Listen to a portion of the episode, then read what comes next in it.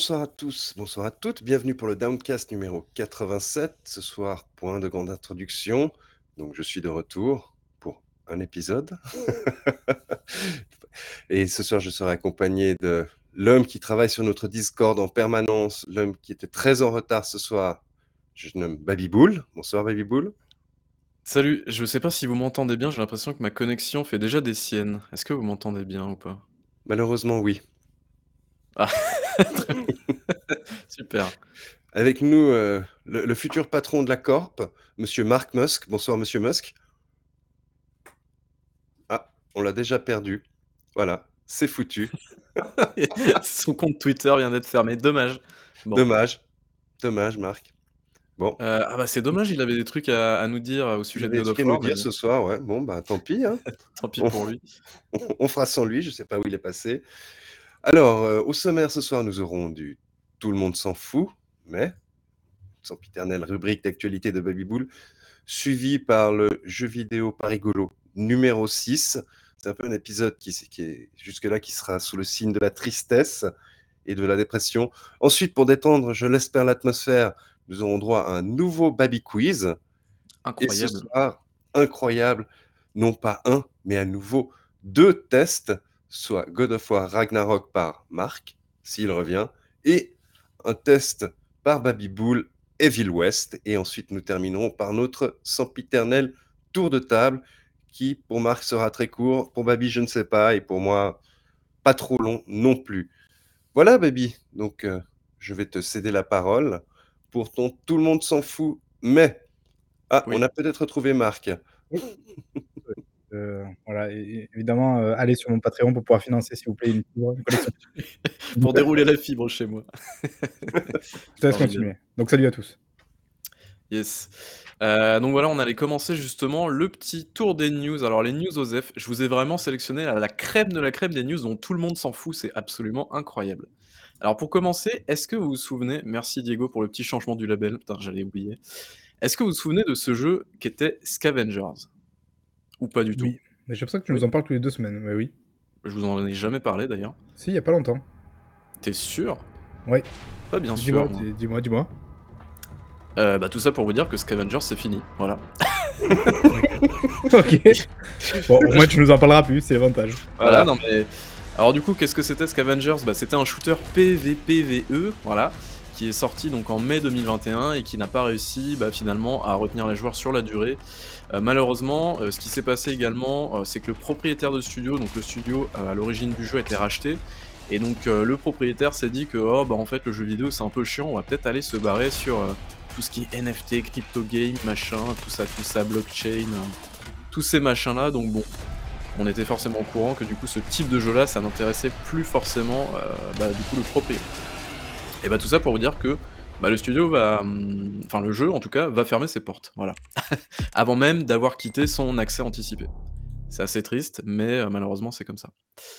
Euh, Est-ce que vous étiez intéressé par le jeu ou je suppose que totalement en ZEF, on est d'accord? Totalement Hmm, Osef. En plus, pas il plus avait qu'à la une sortie. Superbe direction artistique.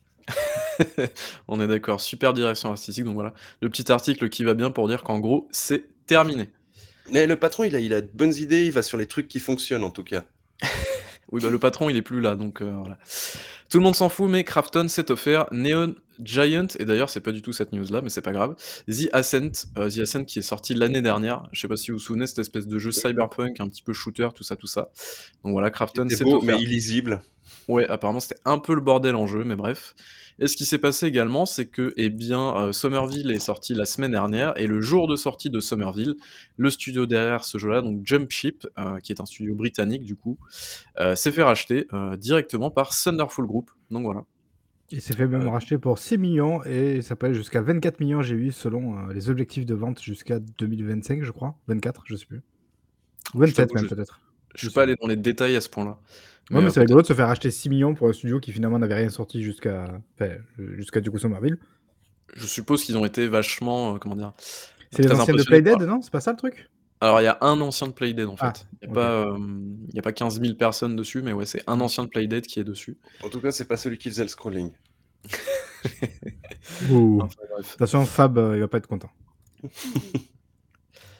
Allez ensuite, alors je sais pas si on va avoir le son, je crois pas que j'ai partagé le son, j'en sais rien. Heu, tout le monde s'en fout, mais le jeu déprimant This War of Mine, est-ce que vous avez déjà joué à ce machin-là?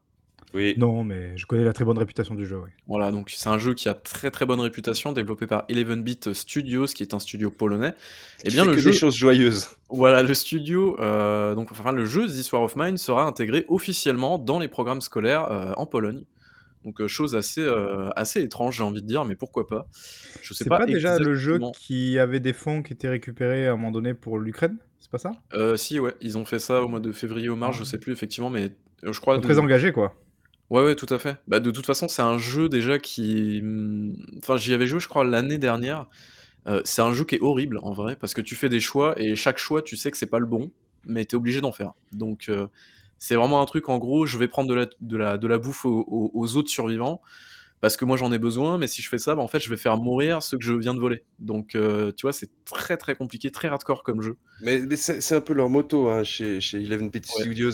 Aussi, heu, dans Steampunk, c'est la même chose. Heu, ouais, Frostpunk, ouais, Ah, effectivement. Frostpunk, pardon. Ils ont ça et leur prochain jeu qui a l'air très, très cool avec les clones et tout ça, je me souviens plus comment Ouais. il s'appelle, qu'ils ont annoncé, heu, cette, cette année. Mais ouais, en tout cas, gros, gros succès ce jeu, hein. D'ailleurs, il est disponible un peu partout, même sur iPad, je crois. Donc si jamais vous voulez vous vous essayer au truc et déprimer un bon coup, je pense que ça peut Voilà. être pas mal. Je pense que tout est dit Ça à donne ce casse de la déprime, on l'avait dit, hein. Tout à fait, ouais, on reste un petit peu dans le thème. Alors, est-ce que vous vous souvenez un petit peu, heu, bah, des DLC, des season pass, du contenu exclusif à chaque plateforme? Et bien maintenant, nous avons les abonnements pour les DLC. Et oui, c'est incroyable, mais c'est proposé par Frontier. Heu, Oh! alors quand il s'agit de Frontier, voilà, on connaît leur politique de DL de DLC, un petit peu comme les Sega, les Paradox et tout ça, qui ont l'habitude de morceler un petit peu leurs jeux et heu, de, comment dire? Bah, de proposer des tarifs absolument, Scandaleux. scandaleux, oui, on je crois que c'est le mot. Il y a pas d'autre, d'autre chose possible, effectivement. C'est scandaleux ce qu'ils font au niveau des DLC. Heu, et bien, heu, alors, je trouve ça à la fois je trouve que c'est à la fois une bonne idée et une, mauvaise idée. C'est-à-dire qu'ils vont tester avec la version Steam de Planet Coaster, un abonnement qui va permettre en fait d'accéder, aux DLC, à l'ensemble des DLC du jeu. Donc c'est-à-dire que les gens qui possèdent par exemple le jeu de base, donc Planet Coaster, qui est un jeu de gestion de parc d'attractions, qui est très cool d'ailleurs au passage, hein. Heu, j on remet pas forcément la qualité du jeu en en en doute là-dessus, mais c'est un jeu qui est forcément blindé de DLC et en fait pour acheter les DLC, je crois que si si on veut acheter tous les DLC à prix fort, on doit être à une centaine d'euros, je pense. En plus, c'est des DLC qui sont bien à à 15-20 balles à chaque fois ou un truc Ouais, comme ça, au moins 10 des balles, je crois. des cosmétiques, les DLC, en fait. Ouais, c'est des attractions en plus, heu, des trucs c'est un ça. season pass, quoi? Alors en fait, non, c'est un abonnement directement. Ah oui, d'accord, en fait Tu en achètes fait, pas en c'est une fois, quoi. OK, ouais. en gros, tu payes tous les mois. Donc là, heu, en gros, voilà, donc en gros, ça coûte, heu, ça coûte, heu, bah, en euros, ça fait du 5 € pour 1 mois. Là, on a du 14 € pour, heu, combien? Pour 3 mois et du, heu, 25 € pour 6 mois. Et en gros, ce qui fait que, bien, c'est un abonnement, en fait, tout simplement pour les DLC du jeu. Alors je trouve ça à la Le fois Game bien Pass des DLC, quoi. Ouais, je trouve ça à la pa à la fois bien parce que quand tu as le jeu de base et que tu as pas envie de te farcir les DLC à acheter parce que ça coûte une méga blinde, c'est bien. Mais dans l'autre sens, je trouve que c'est encore une autre dérive de DLC, de machin, d'abonnement et tout. Heu, ouais. Je Moi, je je trouve ça un peu bizarre les les DLC en abonnement. Ouais, enfin, je trouve que là, on on a passé un nouveau cap, là. Les Ouais. DLC en abonnement, on est pas mal.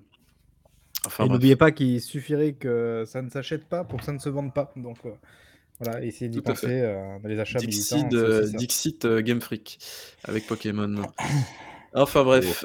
Allez, tout le monde s'en fout, mais c'est vrai que j'ai pas dit tout le monde s'en fout depuis tout à l'heure, mais Ubisoft serait de retour sur Steam. Incroyable! Vous vous dites: «Mais Babi, Oh là on s'en là! on s'en fout totalement».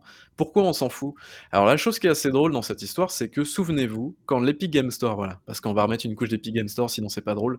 Quand l'Epic Games Store est sorti en en fin 2018, on a eu Ubisoft très copain soudainement avec Epic, qui s'est dit: «Bah, heu, les gars, on va vous payer des exclusivités pour sortir sur votre store». Ce qui était drôle, c'est que, hem, les jeux Ubisoft sortaient à la fois sur l'Epic Games Store, mais ils étaient aussi ex heu, ils étaient aussi disponibles sur leur propre launcher, le Uplay, je crois, à l'époque ou Ubisoft Connect, je me souviens plus.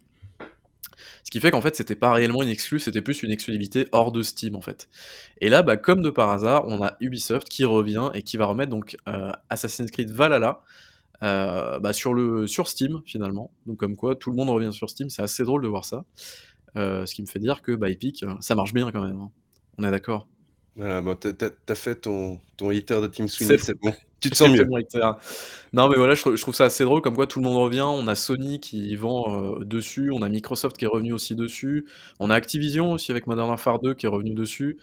Heu après, on peut pas totalement écarter l'hypothèse que ça soit justement une vacherie de Tim Sweeney d'envoyer Assassin's Creed sur Steam. Parce que bon, Assassin's Creed, heu Mouais, je suis pas sûr je suis pas tellement sûr de ce que ce que tu viens de dire, mais bon, c'est voilà, ça reste Tim Sweeney, donc heu, on l'embrasse dans tous les cas. Un homme formidable et ensuite, donc tout le monde s'en fout, mais à ce qui paraît à ce qui paraît, Sony voudrait faire la chasse au shovelware, aurait commencé la chasse au shovelware sur le PlayStation Store. Alors, est-ce que vous savez déjà ce que c'est que du shovelware? Mais Pas non, du tout. Pas du tout? pas du tout.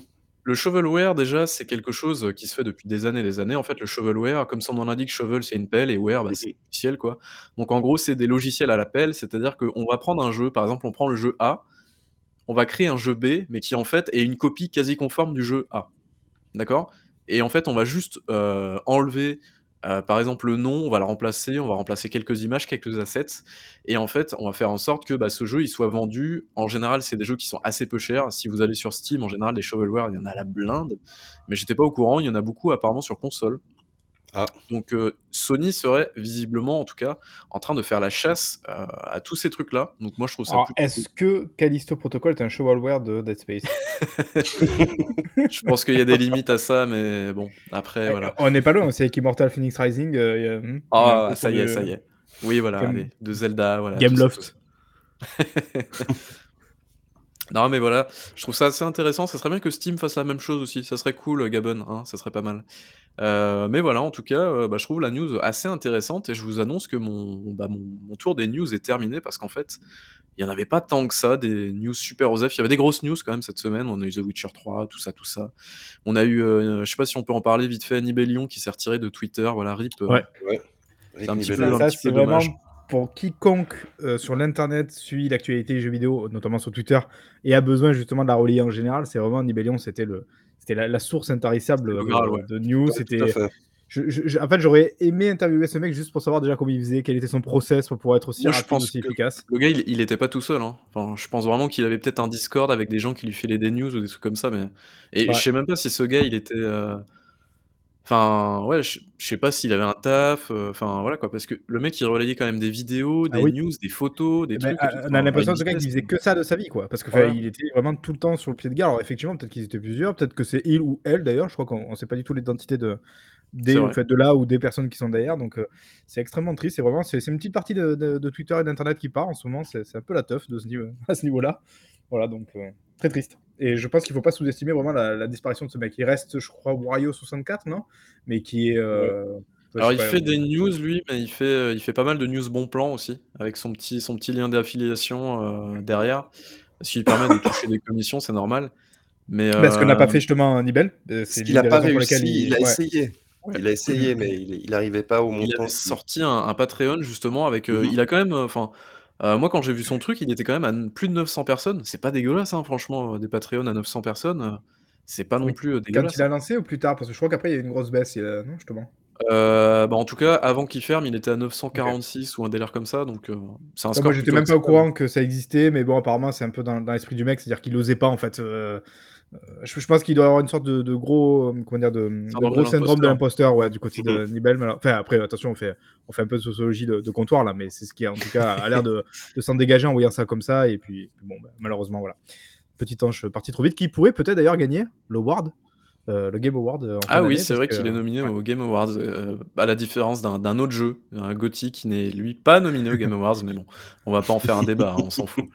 J'en profite aussi pour rebondir, quelqu'un parlait de Callisto Protocol effectivement, parce qu'on a on a vu en fait que, alors je crois que c'est sur la page Steam du jeu, il y avait le détail du season pass du jeu, Ah ouais, et notamment. Ah oui. où on voyait alors, ah, je sais pas, tu vois, voilà, parce qu'en fait on y a vu qu'a priori il y aurait donc un niveau de difficulté supplémentaire, heu, donc plus dur, heu, il y aurait une nouvelle zone, heu, il y aurait des nouvelles animations pour alors je crois que c'est pour la mort du personnage, mais je suis pas sûr d'avoir bien compris là. Oui, oui, oui, c'est pour la mort du ça, personnage.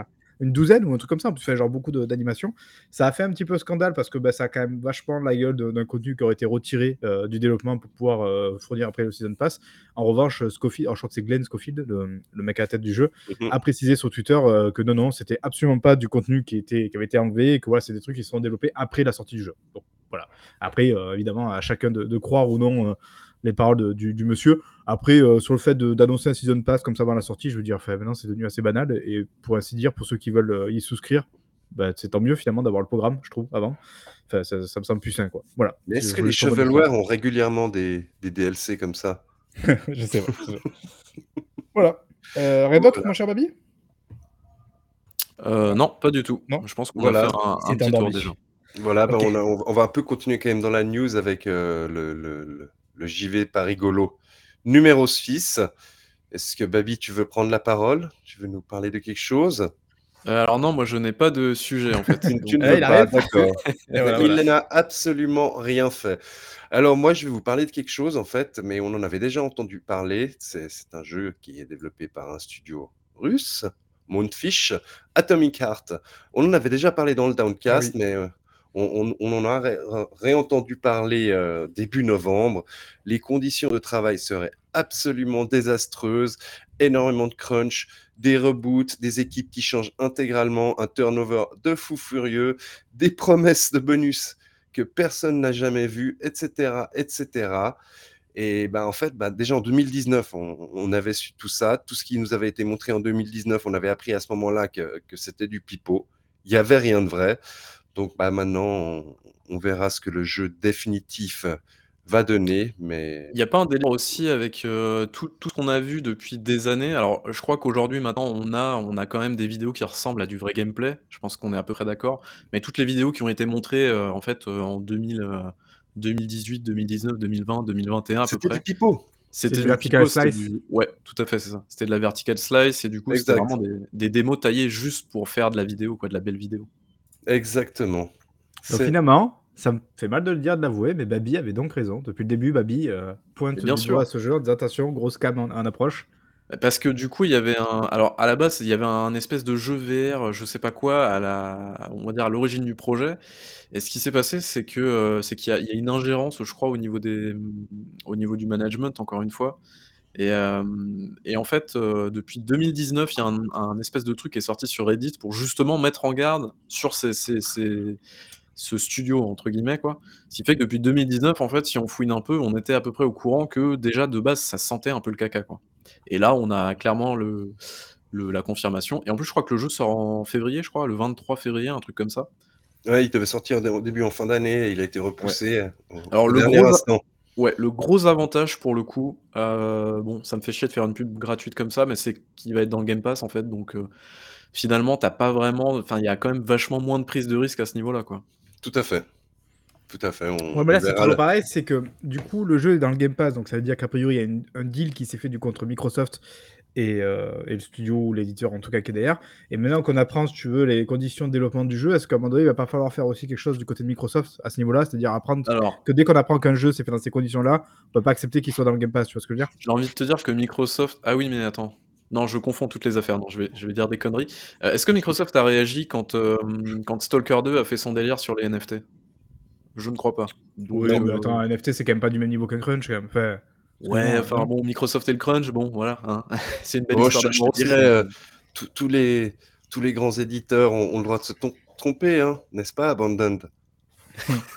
Non, mais euh, Crunch, Microsoft, euh, tu vois bien que les mecs de Halo, a priori, ont, pas travaillé du tout, donc il n'y a pas eu de Crunch. Oh, oh là là, oh là, là ça balance. C'est violent. Je suis très énervé en ce moment contre Halo, vous le sentez? Ouais, ouais on, le sent. Effectivement. non, mais voilà, fait bon, c'est peut-être une piste de. Tu vois, tu vois parce qu'on sait qu'a priori, Microsoft essaie de jouer quand même sur cette euh, carte un petit peu de. Enfin, ils essaient vraiment de faire des efforts, ne serait-ce qu'en termes de communication. Après, pour le reste, je sais pas. Euh, voilà, sur tout ce qui est le crunch et les conditions de travail et compagnie. Donc euh, là, c'est quelque part, tu dis, ils vont du, coup directement faire la promotion. Et encore qu'ils font pas toujours la promotion des jeux sur le pass, mais ils vont faire la promotion d'un jeu sur le pass qui, a priori, a été développé dans des conditions dégueulasses. Voilà, il faut peut-être. je sais pas. Donc ça pose des questions. Ouais, on espère qu'on aura un grand post-mortem sur le jeu et, qu'on apprendra toute la vérité parce qu'ils ont l'air de devoir pousser assez loin les investigations pour, euh, pour avoir des informations sur le studio et, le jeu. Alors, juste, je me permets, du coup, je prends la même pour la suite. Euh, toute petite suite et après je te redonne la main, mon cher Diego. Euh, Est-ce que si je vous dis Onoma, ça vous parle? Ça vous dit quelque chose ou Attends. pas? Tu te fiches Ah. de moi, mec. T'as pas... Non, mais pas voulu faire la news et là tu sors ça comme ça. Je ne suis pas prêt. Je suis désolé. Bon, Une fois de plus, je vais devoir encore prendre Diego à témoin. Diego, est-ce que tout à l'heure j'ai pas dit Finalement, c'est bon, je l'ai fait? Mais oui, il a dit finalement, Voilà. c'est Ah, bon. Diego, c'est du incroyable. mauvaise foi crasse ce soir. Ah, ouais, vraiment deux fois. Tu ne m'écoutes pas. Babi, c'est incroyable quand même. C'est bon, j'ai préparé mon truc. Allez, Tu ne m'écoutes plus, Babi. J'en peux plus de vous. Du coup, donc je fais ou je fais pas alors? Allez, c'est Bah, parti. C'est bon. Voilà. parti. Allez, voilà. J'ai ce qu'il faut. Allez, c'est voilà. Ah bah vas-y, fais-le alors. Non, toi, toi, vas-y, Ah ok, fais-le. d'accord, d'accord. Alors Onoma, est-ce que Onoma vous parle? Euh, alors, malheureusement, si ça vous parle, il faudra du, du coup oublier a priori, parce que ça servira à rien de, de- de l'apprendre. Onoma, en fait, c'est euh, le nouveau nom, alors l'ancien nouveau nom du studio Square Enix Montréal, parce qu'on le rappelle, il y a eu euh, évidemment un, gros deal de rachat qui s'est fait entre Embrasseur et certaines parties de Square Enix, et notamment donc euh, Square Enix Montréal qui est parti du côté d'Embrasseur. On a appris il y a trois semaines, ils étaient tout contents avec leur nouveau. euh, alors, je sais même pas si c'était le nouveau compte d'ailleurs Twitter ou si c'était l'ancien qui a été renommé, mais voilà, ils avaient annoncé que du coup, le studio se renommait en Onoma. Sauf que, ben, manque de bol, trois semaines plus tard, du coup, on apprend que ben, Onoma c'est déjà terminé. Donc, je pense pas qu'ils aient eu le temps de, de grand faire, de, de faire grand chose. C'est un peu comme si euh, Jade Raymond et Phil Harrison avaient un petit peu fusionné dans une même personne. Ça a créé un énorme trou noir en trois semaines, c'est assez impressionnant. Mec, Mais euh, t'as vraiment, t'as vraiment quelque chose contre ces deux personnes. C'est incroyable. hein. Tu nous les sors quasiment à chaque podcast. hein. Je sais pas si tu te rends compte, mais c'est incroyable. Bah, Non, Marc bah- a, a proposé euh, Phil Harrison pour reprendre Twitter. Oui, bah, bah, je trouve que c'est la meilleure personne euh, voilà, pour, sauver, pour sauver le Titanic. Euh, moins par moins, en général, ça fait plus. Euh, et du coup, bah, on a appris, donc c'est un petit peu la merde pour ce studio-là, c'est terminé. Euh, si ce n'est qu'en fait, bah, les mecs qui bossent là-bas, ils vont du coup bouger du côté de Eidos Montréal. Mais chez Eidos, c'est, aussi, c'est pas la joie, parce que comme on peut le voir sur le tweet là, il y a un jeu qui n'avait pas été annoncé, qui a été annulé. Et apparemment, alors, ils bosseraient sur un jeu pour la Xbox du style Fable. Donc, bon, je sais pas trop ce que ça va donner tout ça. Euh, on sait tous que Eidos, hein, euh, c'est, c'est- Non? Est-ce que vous attendez les jeux d'Eidos encore aujourd'hui? Moi, non. C'est terminé, Eh, bah, euh, Gardien de la Galaxie quand même hein, l'année dernière. Oui, il était bien. Non, mais je, je, sais toujours pas si, si vous, si vous non, me trollez à ce niveau-là ou si c'est sérieux. Non, non, donc, euh, pas, mais moi aussi, quand Diego a annoncé l'année dernière que ouais, c'est incroyable ce jeu, enfin, c'est incroyable, c'est- c'est très très bien ce qu'ils ont fait, je le croyais pas non plus, mais jouez-y, franchement, jouez-y. hein. Ouais. tu, tu aimes- ouais, tu ouais. aimerais bien, Marc, je suis certain. Bon, le problème, c'est qu'ils vont peut-être l'annuler d'ici là. D'ici là, euh, pas Non, mais on parle de d'y Gardien jouer. de la Galaxie, là. oui, oui, je sais, mais c'est- je suis, euh, c'est aussi de- des Gardiens de la Galaxie que je parle. Ça va tellement vite les choses aujourd'hui. Mais voilà, c'était une toute petite news, juste parce que, alors j'allais dire c'est rigolo, évidemment, c'est pas vraiment rigolo pour, pour ceux qui sont concernés, mais c'est quand même assez absurde. Et, et voilà, je, je pense qu'il se passe des trucs un peu ouf en ce moment chez Embrasseur. Alors c'est vrai, voilà, tu, tu me mets ça, je sais pas si ça c'est très important, mais voilà, donc il y a tout plein de jeux du coup qui vont être, euh, qui vont être débranchés euh, donc le 4 janvier, 4 janvier 2023, euh, Arena Battle Champions. Alors je sais même pas ce que c'est celui-ci, ça vous parle? Ça doit être un MOBA, je pense, ou un truc comme Ouais, ça, ouais, c'est le voilà. nom. C'est le nom de MOBA, ça. Deus Ex Go, donc celui-ci qui, qui, je crois avait. Mais c'est leur jeu de mobile, ça. Ouais. Ouais, c'est les, les petits jeux de réflexion qui étaient cool, les jeux Go, là, il y a eu Hitman, Go. Lara Croft Go, Voilà, et c'est tout, des. donc Hitman Sniper aussi, The Shadows, ah, le petit jeu de, de sniper qui était, ouais, je crois pas trop mal. Et Space Invaders Hidden Heroes. Euh, alors celui-ci, je. Alors est-ce que c'est Space Invaders tel qu'on le connaît là je, je sais pas, mais je connais pas le jeu en tout cas. Euh, et ben ça rappelle que, évidemment, tout ça, mon cher Babi, je pense que tu es triste, toi qui es pour euh, la préservation du jeu vidéo. Tous ces grands jeux vont donc disparaître euh, de la circulation. Est-ce que tu vas grand survivre Grand jeu, on se calme, mais oui, bah c'est chiant quoi. Mais bon, il y a peut-être des APK qui traînent après, donc euh, finalement, euh, c'est peut-être pas si perdu que ça. Si tu vas sur APK Mirror par exemple, je pense que tu peux quand même récupérer les jeux éventuellement. Sauf si c'était des jeux qui étaient serveur only, là c'est beaucoup plus compliqué, mais bref. En très très peu de jours, on a donc perdu Nibelion et Arena Battle Champions. Je sais pas comment on va s'en enlever. C'est extrêmement dur. Oui. Voilà, mon mon cher Diego, si tu veux. Voilà, donc euh, tout à l'heure, bah, Marc a, a parlé de Microsoft. Rappelez-vous, en euh, fin juillet 2022, Microsoft a annoncé ses résultats trimestriels avec globalement du plus partout. Et là, en, le 18 octobre 2022, pour être précis, bah, ils ont fait un peu moins de bruit quand ils ont licencié 1000 employés, euh, notamment chez Xbox et dans la division Edge. Voilà, c'est pas très joyeux. Alors, euh, on, parle de 1000 employés sur plus de 220 000 employés. Et attention, maintenant, je vais les citer par rapport aux, raisons. hein. pourquoi est-ce qu'on a licencié 1000 employés? Comme toutes les entreprises, nous évaluons régulièrement nos professionnels et procédons à des ajustements structurels en conséquence. Au cours de l'année à venir, nous continuerons à investir dans nos activités et à embaucher dans les secteurs de croissance clés. Voilà. Bon, on- c'est c'est triste, mais c'est assez régulier. En fait, tu, tu licencies un endroit, tu, tu modifies tes centres de coûts et de revenus. Et il faut savoir qu'en fait, euh, bah, la situation en général dans la tech, elle est pas très bonne parce que la quasi-totalité des grandes entreprises technologiques mmh. ont ralenti leur croissance et leurs effectifs. Et, beaucoup d'entre elles ont, gelé toutes les embauches, sauf celles qui sont essentielles. Voilà. Et donc. Et ce qui s'est passé aussi, c'est que. Alors, si j'ai bien compris, en gros, le délire, pourquoi il y a beaucoup de, beaucoup de licenciements en ce moment? On a eu Amazon, on a eu Facebook. Je, ne crois pas que Google en fait encore. on a oh, Twitter, mais bon, Twitter. Bon, mais c'est pour une autre raison, mais, mais voilà, il y a beaucoup de, beaucoup de, de licenciements en ce moment parce que je crois que le Covid a fait énormément exploser toutes ces boîtes. Ce qui fait qu'ils ont recruté en masse en pensant, je sais, je sais pas si ces boîtes-là pensaient que ça allait continuer de manière exponentielle comme ça. Euh, ce qui fait que bah, là, on arrive, en plus en plein dans une crise économique, ce qui est pas terrible. Ce qui fait que bah, là, toutes ces grosses boîtes, j'ai l'impression, essayent de se recentrer un petit peu sur leur, leur cœur de métier. quoi. Et euh, ce qui fait que bah, on arrive justement. Bah, c'est, de toute manière, c'est toutes les entreprises typiquement de la Silicon Valley, là, vous l'avez dit, hein, qui, ont, pris un peu cher. Je crois que justement que Google et Apple sont pour l'instant les deux un peu qui, qui gardent leur truc, mais ils se reniflent du côté de Google que ça pourrait euh, bientôt euh, licencier rapidement. il y avait Amazon. Alors, Amazon, je sais pas si ça a été confirmé, ouais, qui devait. Amazon, ouais, ouais, je crois que c'est 10 000 personnes aussi. 10 000 personnes, ouais. Et du coup, là, je vois, j'ai sous les yeux un chiffre où ils disent qu'il y a donc 130 000 emplois qui ont été supprimés dans le secteur de la tech en 2022. Donc, autant vous dire que ça, ça, ça a tranché assez, assez vif. Là où ça a été un petit peu rigolo, si je peux dire, même si évidemment c'est effectivement pas drôle, c'est que du côté de chez Meta, où ils avaient justement, euh, je crois, recruté non, 10 euh, 000 personnes pour, euh, pour leur métaverse, et finalement, trois mois plus tard, ils, licencient 10 000 personnes. Donc le, renvoi de balle est, assez, assez cocasse. Quoi. le, retour à la réalité, on va dire. Mm. Oh là là, incroyable. C'est rude. Non, mais tu l'as dit, effectivement, il y a une sorte de, de, de, jump là pendant le. Donc évidemment, après derrière, ça retombe. C'est quelque chose, tu vois, limite où on se dit, est-ce qu'ils n'ont pas une responsabilité de devoir justement anticiper ce genre de, mouvement Mais après, euh, on sait bien comment ça se passe, notamment aux États-Unis, c'est que des fois, c'est un peu jetable les employés. Donc euh, voilà. Voilà, et comme, deux, deux remarques. Donc, euh, nous dit Microsoft et Amazon ne sont pas dans la Silicon Valley. Ah oui, pardon, oui, je voulais dire GAFAM et Silicon Valley. Voilà.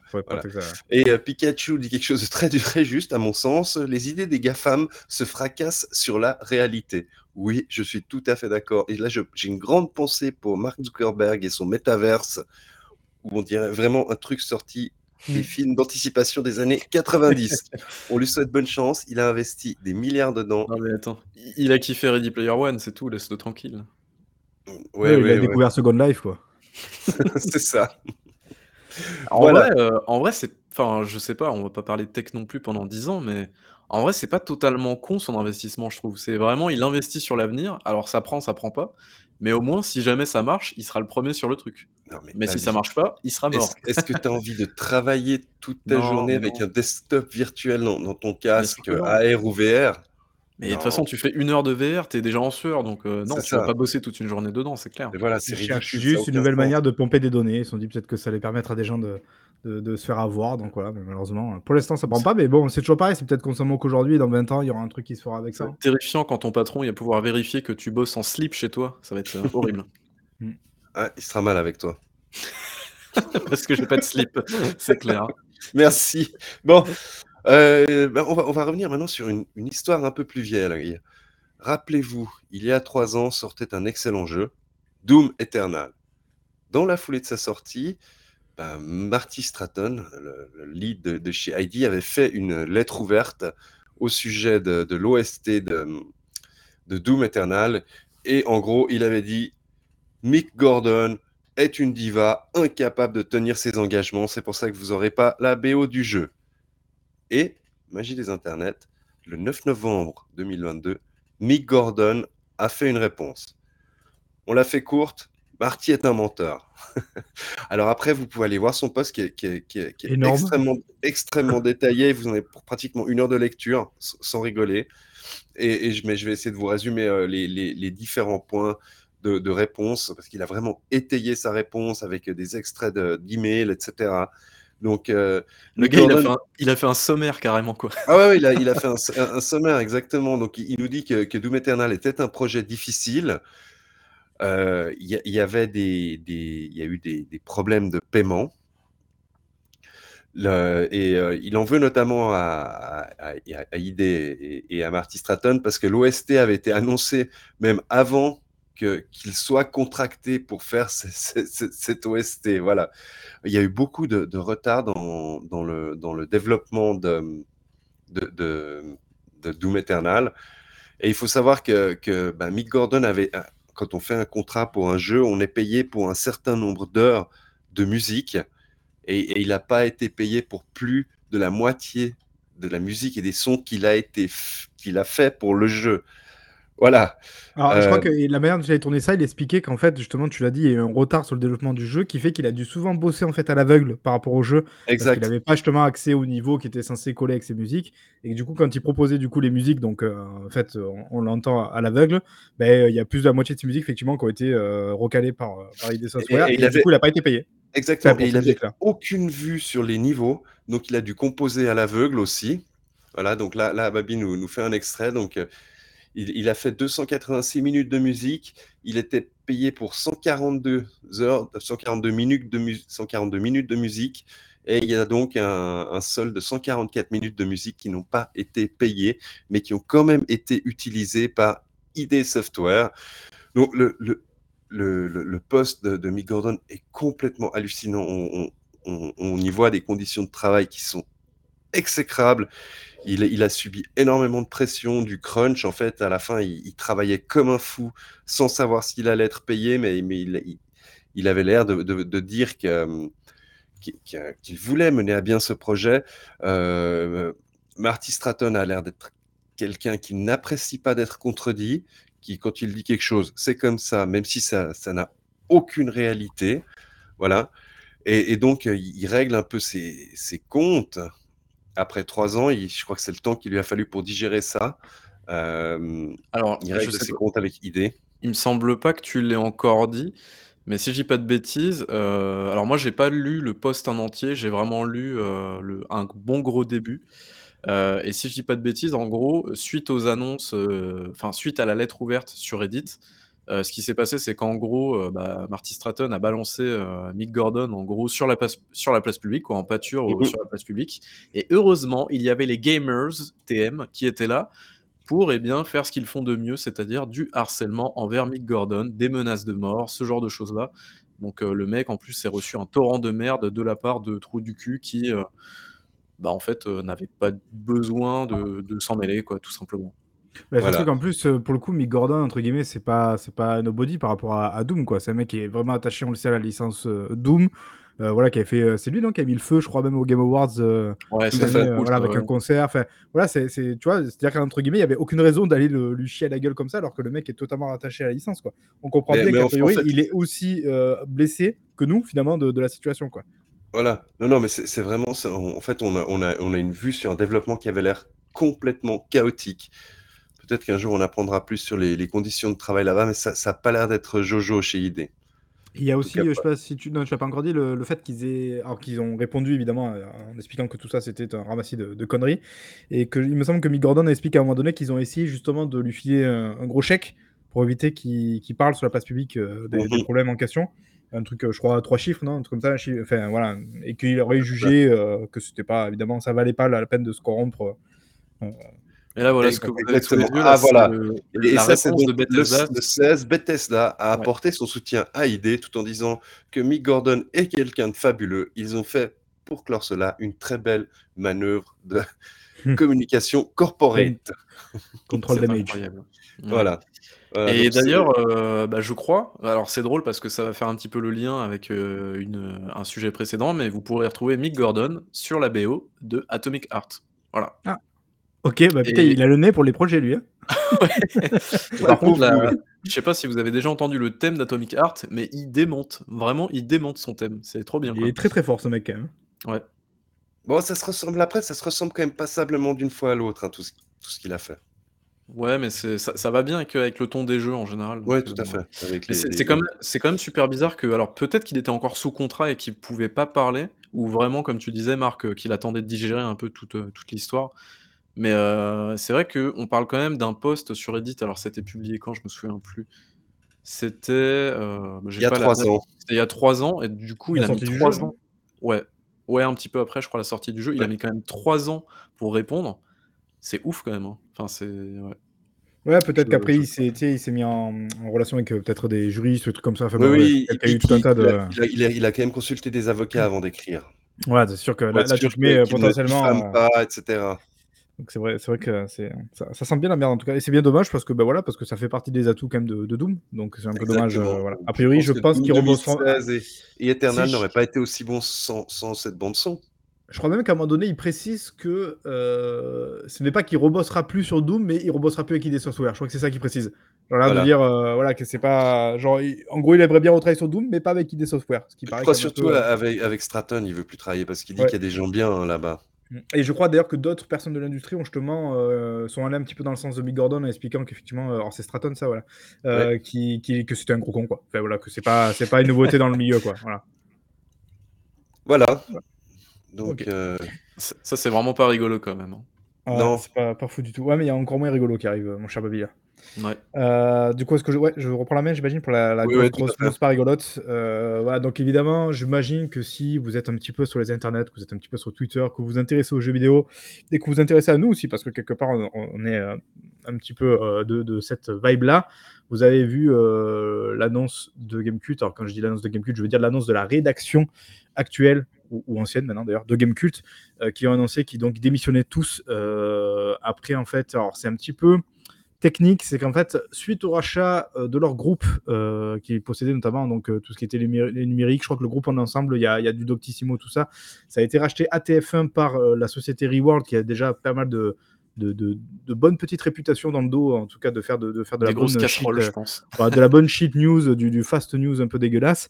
Euh, malheureusement, donc suite à ce rachat, ils ont fait quoi? Ils ont fait valoir leurs droits, euh, leur clause de cession, pardon, c'est comme ça a priori que ça s'appelle en termes, termes techniques, c'est-à-dire que ça permet aux journalistes, suite à le rachat de leur groupe par, par une, autre, une autre entité, de pouvoir en fait démissionner et de pouvoir donc profiter derrière de, tous les avantages qu'offre un licenciement en général, à savoir évidemment tout ce qui est accès au, au chômage ou, ou même, je sais pas d'ailleurs, je sais pas si tu sais Diego, est-ce que c'est possible même peut-être d'avoir un petit PQ, je crois, basé sur l'ancienneté, il me semble, oui, oui. un petit à de départ, voilà.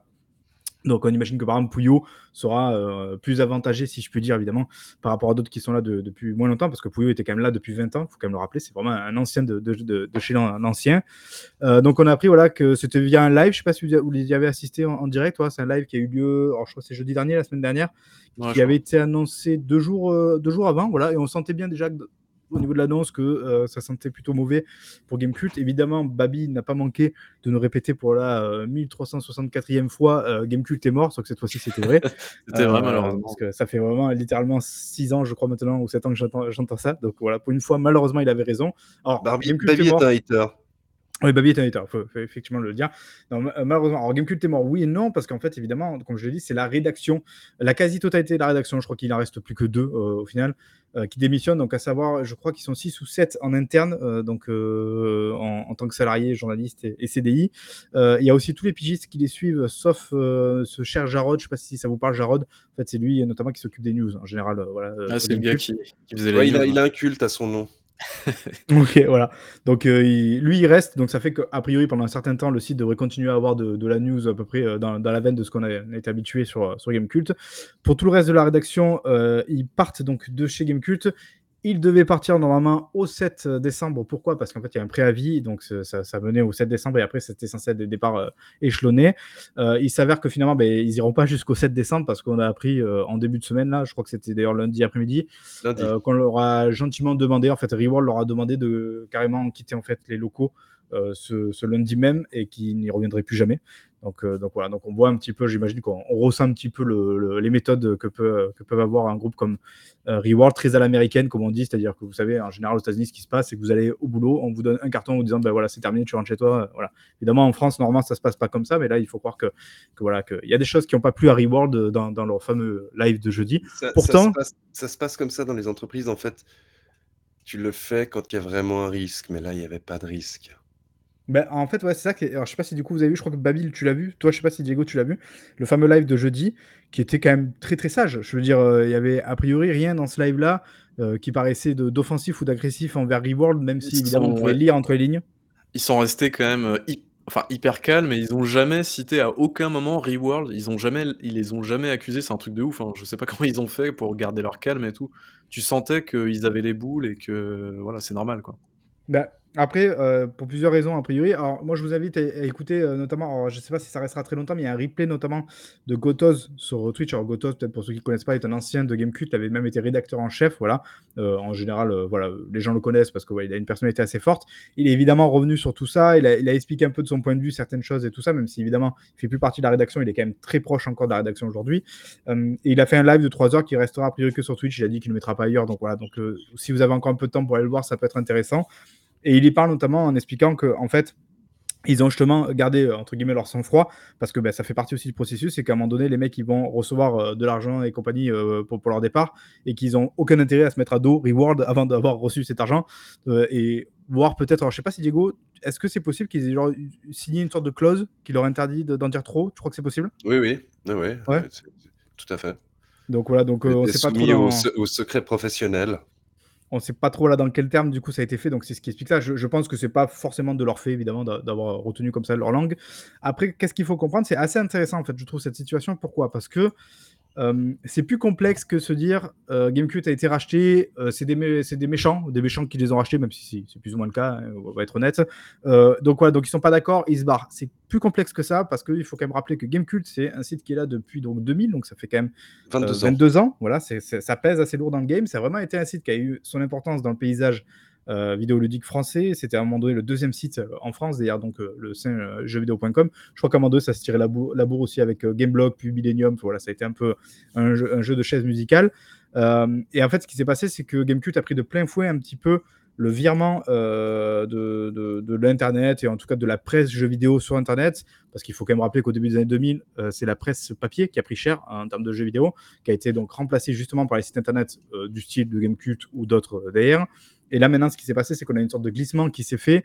On est plus aujourd'hui, on va dire, dans l'ère de, euh, de l'influenceur, euh, du personnel. Voilà, peut-être peut que les marques vont préférer maintenant miser plutôt sur une personnalité que sur un site tout entier. Et en plus de ça, on sait Gamecult est un site quand même qui, qui cultivait un esprit un petit peu, euh, je ne sais pas si on peut dire un esprit rebelle, mais voilà, un esprit très particulier, un petit peu de niche. Ça, je sais que Babi t'y tient, disant que de toute manière, c'était intenable leur, leur, ligne éditoriale aujourd'hui dans, le, dans le paysage vidéoludique. Je ne sais pas si tu es tu veux en dire peut-être trois mots sur ça? Ouais, bah après, c'est. Alors, j'aime. Enfin, j'aime. C'est vrai qu'on peut, on peut reprocher beaucoup de choses à Gamecult et tout ça, mais c'est vrai que l'espèce de ton qu'ils avaient et le, professionnalisme qu'ils mettaient derrière, c'est vrai que, enfin, aujourd'hui, on le retrouve pas en fait. Et c'est pour ça que ça va faire un mine de rien un vide quand même dans le paysage français, euh, parce que en fait, bah, c'était une petite rédaction mine de rien et qui euh, qui était quand même super sérieuse par rapport à ce qu'il y a à côté, quoi. Ah, il faisait des enquêtes de fond avec, avec certains de, de leurs autres collègues journalistes, justement. Ouais. C'est vrai qu'ils en ont pas fait, euh, ils en ont pas fait énormément, mais c'est vrai que ces dernières années, ils en ont fait quand même pas mal. Donc, ça, je euh, sais pas aussi pourquoi tu fais un blocage dessus. Mais déjà parce qu'il faut se rendre compte aussi de l'ampleur de ces enquêtes, c'est-à-dire qu'évidemment, tu peux pas ah sortir des enquêtes comme ça tous les 4 jours, c'est des trucs qui prennent des mois et tout. Virgin notamment en a fait pas mal. Il y avait euh, Blizzard Versailles, il y avait eu, je crois, les écoles de jeux vidéo aussi. Je sais pas si vous l'aviez lu, c'est là qui était assez intéressante comme enquête. Voilà, il y a plein de trucs super cool qui étaient permises comment, qui étaient permises grâce au format premium, parce que ça évidemment on l'a pas dit, mais à partir de 2015, alors depuis 2000 en fait, GameCube était un site internet plutôt classique, c'est-à-dire donc un site internet euh, gratuit qui était, euh, financé principalement par euh, la publicité, les régies publicitaires et tout ça.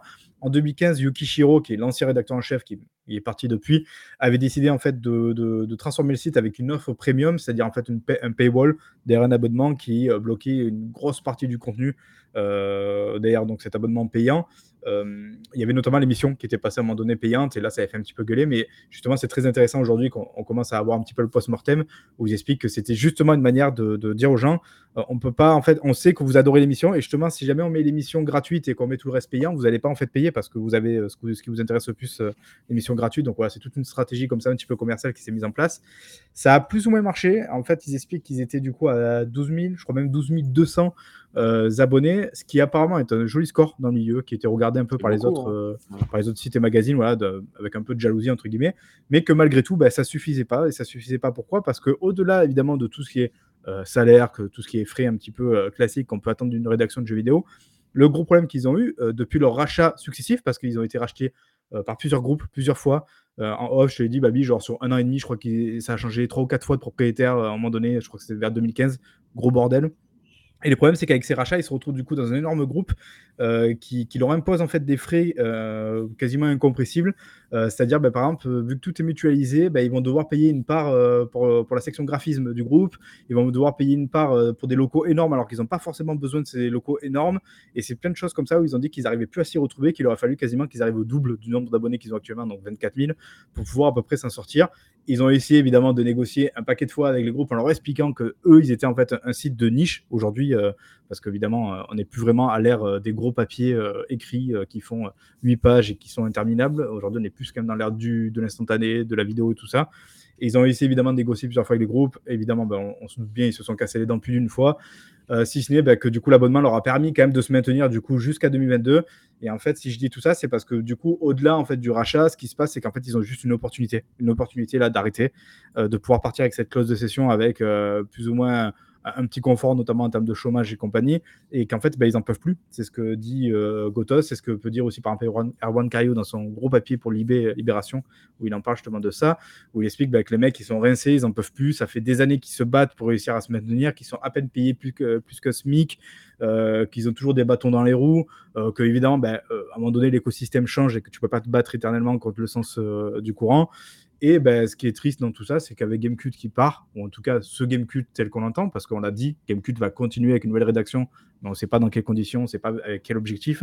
Avec ce Gamecube là qui part, ben, c'est une certaine idée de la presse, si je puis dire, en tout cas en, termes d'esprit indépendante, euh, qui s'échappe. Et aujourd'hui, remis peut-être Canard PC, JV Le Mag, en termes de, de magazine papier notamment, euh, on n'a plus grand chose de cet acabit là. Et j'ai un peu peur en fait que Gamecube devienne, vous savez, comme euh, Gameblog. Je ne sais pas si vous avez vu un peu la gueule de Gameblog aujourd'hui. Mais Gamecube va devenir ça. J'ai posté euh, petite pub sur nos Discord un article sur Reward et leur mode de fonctionnement. C'est du public reportage ce qu'ils font. c'est des articles à la con, machin. Ouais, c'est du euh, putaclic, il faut, il faut que ça clique. C'est une sorte d'énorme vitrine putaclic. Quoi. Bon, et, il faut savoir que Reward ne veut pas avoir de journalistes parce que les journalistes ça coûte cher et ça a des droits. Alors il nomme des gens et il les nomme euh, directeurs de produits. Alors, Giant Seb, Gameblog était. En fait, Gameblog avait faillite, mais euh, je ne sais pas par quel, euh, par quel miracle de, euh, de juridiction. Enfin, bref, la marque en elle-même, a priori, est encore là parce qu'il est encore utilisé aujourd'hui Gameblog. Et en fait, c'est, Gameblog Poofy Blog, non? Gameblog est toujours en ligne, il y a toujours des articles. Hein. Enfin, je sais pas C'est vraiment un site qui a été vidé de sa substance. A priori, ce serait Poufy, qui est un, emblématique, on va dire, de Gameblog et qui a jamais été euh, spécialement loué pour sa qualité euh, journalistique, si je peux dire, en, en, sa toute, qualité euh, rédactionnelle. en toute amitié, parce que je ne connais pas plus que ça la personne, mais en tout cas, c'est ce qui se dit. Et voilà, qui dit maintient a priori le site. Alors, j'imagine qu'il n'est pas tout seul, il doit y en avoir d'autres parce qu'il y a quand même une grosse. il, y a, quand même de la quantité de news, hein, mine de rien. Il y a d'autres personnes, ou alors c'est multi, mais en tout cas, il y a plusieurs personnes. voilà. Et, du coup, bah, voilà, c'est triste. C'est peut-être ça que, va devenir Game Cult. Et après, en ce qui concerne l'équipe en elle-même, euh, a priori, il n'y a pas de. Dire, y a pas de on n'a pas de plan sur, sur ce qu'ils peuvent faire de la suite. Évidemment, il y a beaucoup de gens qui ont dit mais, mais réouvrez un site ou alors euh, ouvrez, euh, ouvrez une cagnotte et on vous aidera à réouvrir un site. Mais voilà, c'est pour ça que j'ai bien pris le temps de préciser que c'était pas juste des mecs qui étaient totalement en désaccord avec ce qui allait venir de Gamecult. C'est aussi des mecs qui sont rincés, qui sont fatigués. Et il faut bien comprendre qu'aujourd'hui, travailler dans le jeu vidéo, en particulier quand tu es à contre-courant comme ça, ça, consiste quand même plutôt pas mal à sacrifier sa vie personnelle à côté, ça consiste à travailler beaucoup pour pas grand-chose d'ailleurs, parce que malheureusement, le métier de journaliste jeu vidéo est un métier exécrable, alors que, on le rappelle quand même, l'industrie du jeu vidéo aujourd'hui, c'est un truc qui pèse de ouf, on est devant le cinéma et compagnie, sauf que ben, ça n'a pas, suivi, euh, pas suivi de ce côté-là, donc, donc c'est un peu de la merde de travailler dans, le jeu vidéo, en tout cas en tant que journaliste. D'autant que même, euh, même s'ils arrivaient à relancer un truc derrière, comment tu arrives à trouver des financements avec le modèle qu'ils ont aujourd'hui, avec le ton qu'ils ont aujourd'hui? C'est super compliqué, je pense, hein et même, bah, euh, après je pense que la seule solution, ce serait, en fait, genre, euh, tu vois, de retrouver de retrouver un vrai côté indépendant, c'est-à-dire, du coup, de pouvoir se débarrasser de tous les frais, euh, superflus qu'ils avaient, comme ils disaient les locaux et tout. Comme vous pouvez très justement l'expliquer, Gotha, c'est qu'à un moment donné, euh, tu repars de zéro là. C'est-à-dire qu'en fait, Gamecube, c'est une marque avec son Twitter, avec, voilà, avec sa, force d'abonnés et compagnie. Et si eux repartent à zéro, évidemment, tu vas réussir à, récupérer tu vois, une petite partie euh, des anciens mecs abonnés à Gamecube. Mais il a dit, tu retrouveras jamais 12 000 abonnés d'un coup comme ça. quoi. C'est pas possible. Il faut des années de travail, de trucs de fond et compagnie pour pouvoir arriver à ce niveau-là. Donc évidemment, ça reste une sorte de, rêve un petit peu. Euh, il, dit, il a dit aussi justement Gotos qu'il s'était vu euh, avec justement toute la rédaction plusieurs fois ces derniers temps, ces dernières semaines, tout qu'ils avaient quand même réfléchi à des, des alternatives, à ce qu'ils pouvaient faire, à ce qu'ils pouvaient faire d'autres trucs, d'autres médias et tout, mais qu'a priori ça s'est pas fait. Il y a aussi eu, je sais pas si vous l'avez entendu, ça, il y a eu un rapprochement avec Canard PC aussi. Ils ont tenté de faire un truc avec Canard PC. Mmh euh, ils ont essayé de faire une sorte de plan de sauvetage avec eux, mais ils n'ont pas réussi du coup à trouver un, truc qui était acceptable, j'imagine, pour les deux parties. Mais, je pense que les finances de Canard PC sont, sont, sont aussi très, ah oui. Il faudrait pas en fait que Gamecult embarque vers le fond Canard PC au passage je pense que c'est ça surtout qui a, dû euh, relativement poser problème. D'ailleurs, c'est vrai que je ne l'ai pas dit, mais il y a eu un rapprochement aussi avec les numériques euh, il y a quelques mois maintenant de ça, euh, en début d'année justement, où ils avaient essayé de, bah, toujours pareil, ah de, mutualiser. En fait, j'ai vu que c'était notamment pour les régies pub, c'était plus simple de pouvoir aller gratter de la pub en fait, si jamais les numériques et Gamecube étaient ensemble, parce que là, on touchait du coup à la tech plus le jeu vidéo, donc c'était plus simple pour eux de, de grappiller des trucs. Il faut aussi rappeler que de toute manière, les revenus pub en général, depuis 2020, apparemment, ils font comme neige au soleil bah, parce que les mecs, depuis le confinement, ils ont compris qu'ils n'avaient pas forcément besoin de faire de la pub en fait et que les jeux se vendaient quand même, notamment grâce aux influenceurs. Donc ça fait partie de tous les problèmes. Et a priori, il y a plein de trucs qui puent. Je pense qu'en 2022 et en 2023, on aura encore d'autres cadavres euh, qui vont, qui vont malheureusement euh, sortir, sortir du, placard. Ouais, donc ça, ça va être un peu compliqué. Euh, et voilà. Et c'est vrai que je l'ai dit au tout début. Du coup, je sais pas si vous, avez pu noter, mais malheureusement, il devait rester jusqu'au 7 décembre, donc ça sera pas le cas. Ils sont déjà plus euh, a priori en poste là-bas. Et du coup, bah, ça fait que ça les prive de la, toute dernière émission qui était normalement justement prévue pour le 7 décembre, où ils avaient prévu de faire leurs grands adieux, voilà, de faire les trucs un petit peu en, grande pompe pour la dernière de Game Cult. Et je trouve que là, c'est vraiment dans l'idée, c'est vraiment dégueulasse quoi, de, leur priver de, de, ça et de ce moment-là. pour ceux qui ont vu d'ailleurs l'émission de samedi dernier, il y a justement, comment il s'appelle, euh, Virgile, qui dit eh ben, Attendez, vous inquiétez pas, c'est pas la dernière émission. Genre, il y a une émission de prévue le 7 décembre et tout. Bon, ben, malheureusement, depuis, euh, a priori, ça s'est passé autrement. Donc voilà. Ce pauvre Virgile, qui d'ailleurs a déjà vécu ça avec jeuxvideo.fr, il hein, faut le rappeler il y a quelques années. Le pauvre, euh, c'est pas la, la joie, joie, je pense.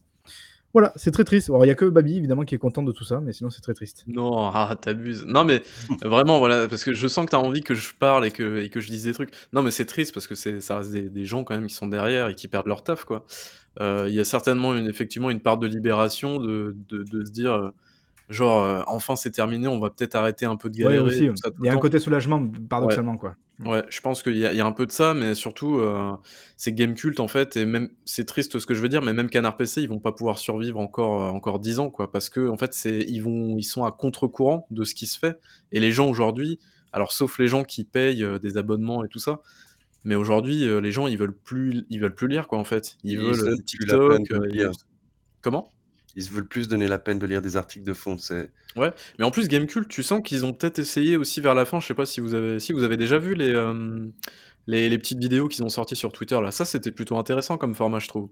oui, euh, j'avais noté d'ailleurs. Ouais, j'aimais beaucoup le format aussi. Ouais des sujets intéressants et tout ça. Et, je pense que si peut-être qu'ils avaient poussé un petit peu, en fait, peut-être changer juste la forme. Après, je dis ça, mais en vrai, il y a plein de données qu'on n'a pas, évidemment. Mais euh, je, ouais, je sais pas trop, peut-être euh, modifier un peu la forme, mais garder toujours ce fond un peu sérieux et tout. Euh, franchement, euh, ça aurait peut-être pu passer encore, mais enfin, il y a tellement de données à prendre en compte là-dedans que c'est toujours pareil, tu peux pas demander à un carré de rentrer dans un triangle, si jamais les mecs étaient pas formatés pour ça, alors il aurait fallu peut-être, tu vois, genre changer la moitié de l'équipe pour aller chercher des du 109 peut-être qui étaient plus raccord avec ces trucs comme ça. Évidemment, ça se fait pas en un claquement de doigts. Euh, moi, c'est ce que je te dis, c'est-à-dire qu'en fait, je, je, je, crains malheureusement qu'il n'y ait même pas en fait de moyen de sauver ça, tu vois, de sauver le projet, dans le sens où, ben, une fois de plus, il y a des choses qui sont peut-être vouées à disparaître. Moi, je trouve ça extrêmement triste, vraiment. Je, je, je, je, je suis abattu parce que je suis un enfant en fait de Gamecube, je suis un enfant de, de cette presse-là, même de la presse JV, euh, magazine papier qui, a, qui, avait pu avoir fin 90 et compagnie. Donc, je suis extrêmement triste parce que ben, moi, ça m'intéresse pas tellement d'avoir des influenceurs qui nous vendent juste des produits, euh, même si évidemment c'est résumé très grossièrement, mais, mais ouais, voilà. Euh, c'est je trouve ça, moi, moi, vraiment, je suis peiné à fond de cette histoire. C'est quand même une tendance qu'on sent depuis un moment. Je veux dire, la, majorité aussi des articles de, de fond qu'on a, dont on a parlé euh, ces, ces, ces, dernières années dans le Downcast, en fait, viennent de, de l'autre côté de l'Atlantique. Hein. Ouais. Et les articles de fond sur le jeu vidéo, sur les conditions de travail, ils, venaient à la base toujours de, de l'autre côté de l'Atlantique. Après, ils étaient repris par bah, justement Gamecult qui, qui, qui, travaillait dessus. Et, là, il y a toute une, partie des joueurs qui, qui vont plus avoir accès. Déjà euh, parce qu'ils avaient en fait l'avantage de juste parler anglais, tu vois, c'est quand, mais déjà tu touches beaucoup plus de gens évidemment quand tu parles anglais que français, euh, en termes de lecteurs potentiels, d'abonnés et compagnie, donc c'est sûr que ça, ça aide un petit peu, même si après on n'a pas trop la vision, tu vois, sur comment ça se passe là-bas, peut-être aussi qu'il y a une sorte de gros jeu, jeu de Game of Thrones aussi qui se met en place là-bas avec les sites et compagnie, tu vois, je sais pas trop.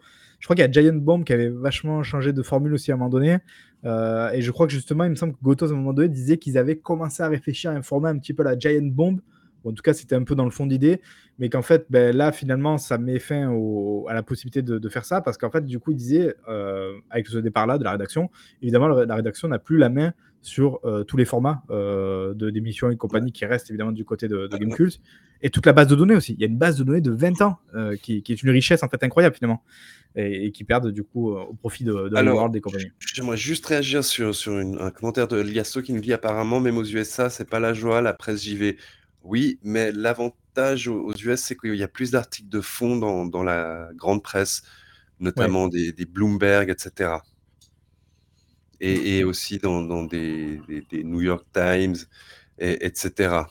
Là, aujourd'hui, on a quoi? On a Le Monde, un petit peu, qui peut en faire des fois, et Mhm. surtout Libération, avec, donc, on l'a dit, Juan Cario, qui avait fait notamment euh, le podcast sur Ubisoft avec, avec nous euh, il y a quelques temps, euh, et qui, là, en plus, lui aussi, je crois, depuis 20 ans, ou un truc comme ça, avec Marius Chapuis, voilà, qui sont très focus sur tout ce qui est jeux vidéo et tout ça, et qui, qui vont aller un petit peu faire des trucs euh, dans ce sens-là. Mais après, effectivement, sinon, hormis ça, ben voilà, il faut se tourner vers Canard PC, on l'a dit, euh, JV le Mag. Et en plus de ça, c'est triste à dire, mais je trouve que. Alors, peut-être pas JV le Mag, mais je trouve qu'entre Canard PC et Gamecult, c'était Gamecult qui était plus facile d'accès. Parce que Canard PC, on est quand même sur un côté très très élitiste, je trouve un petit peu. Je sais pas ce que Ah, mais. Canard PC, euh, c'est les, c'est les morts vivants de, de joystick, etc. Donc, donc il y a un côté un peu old school aussi.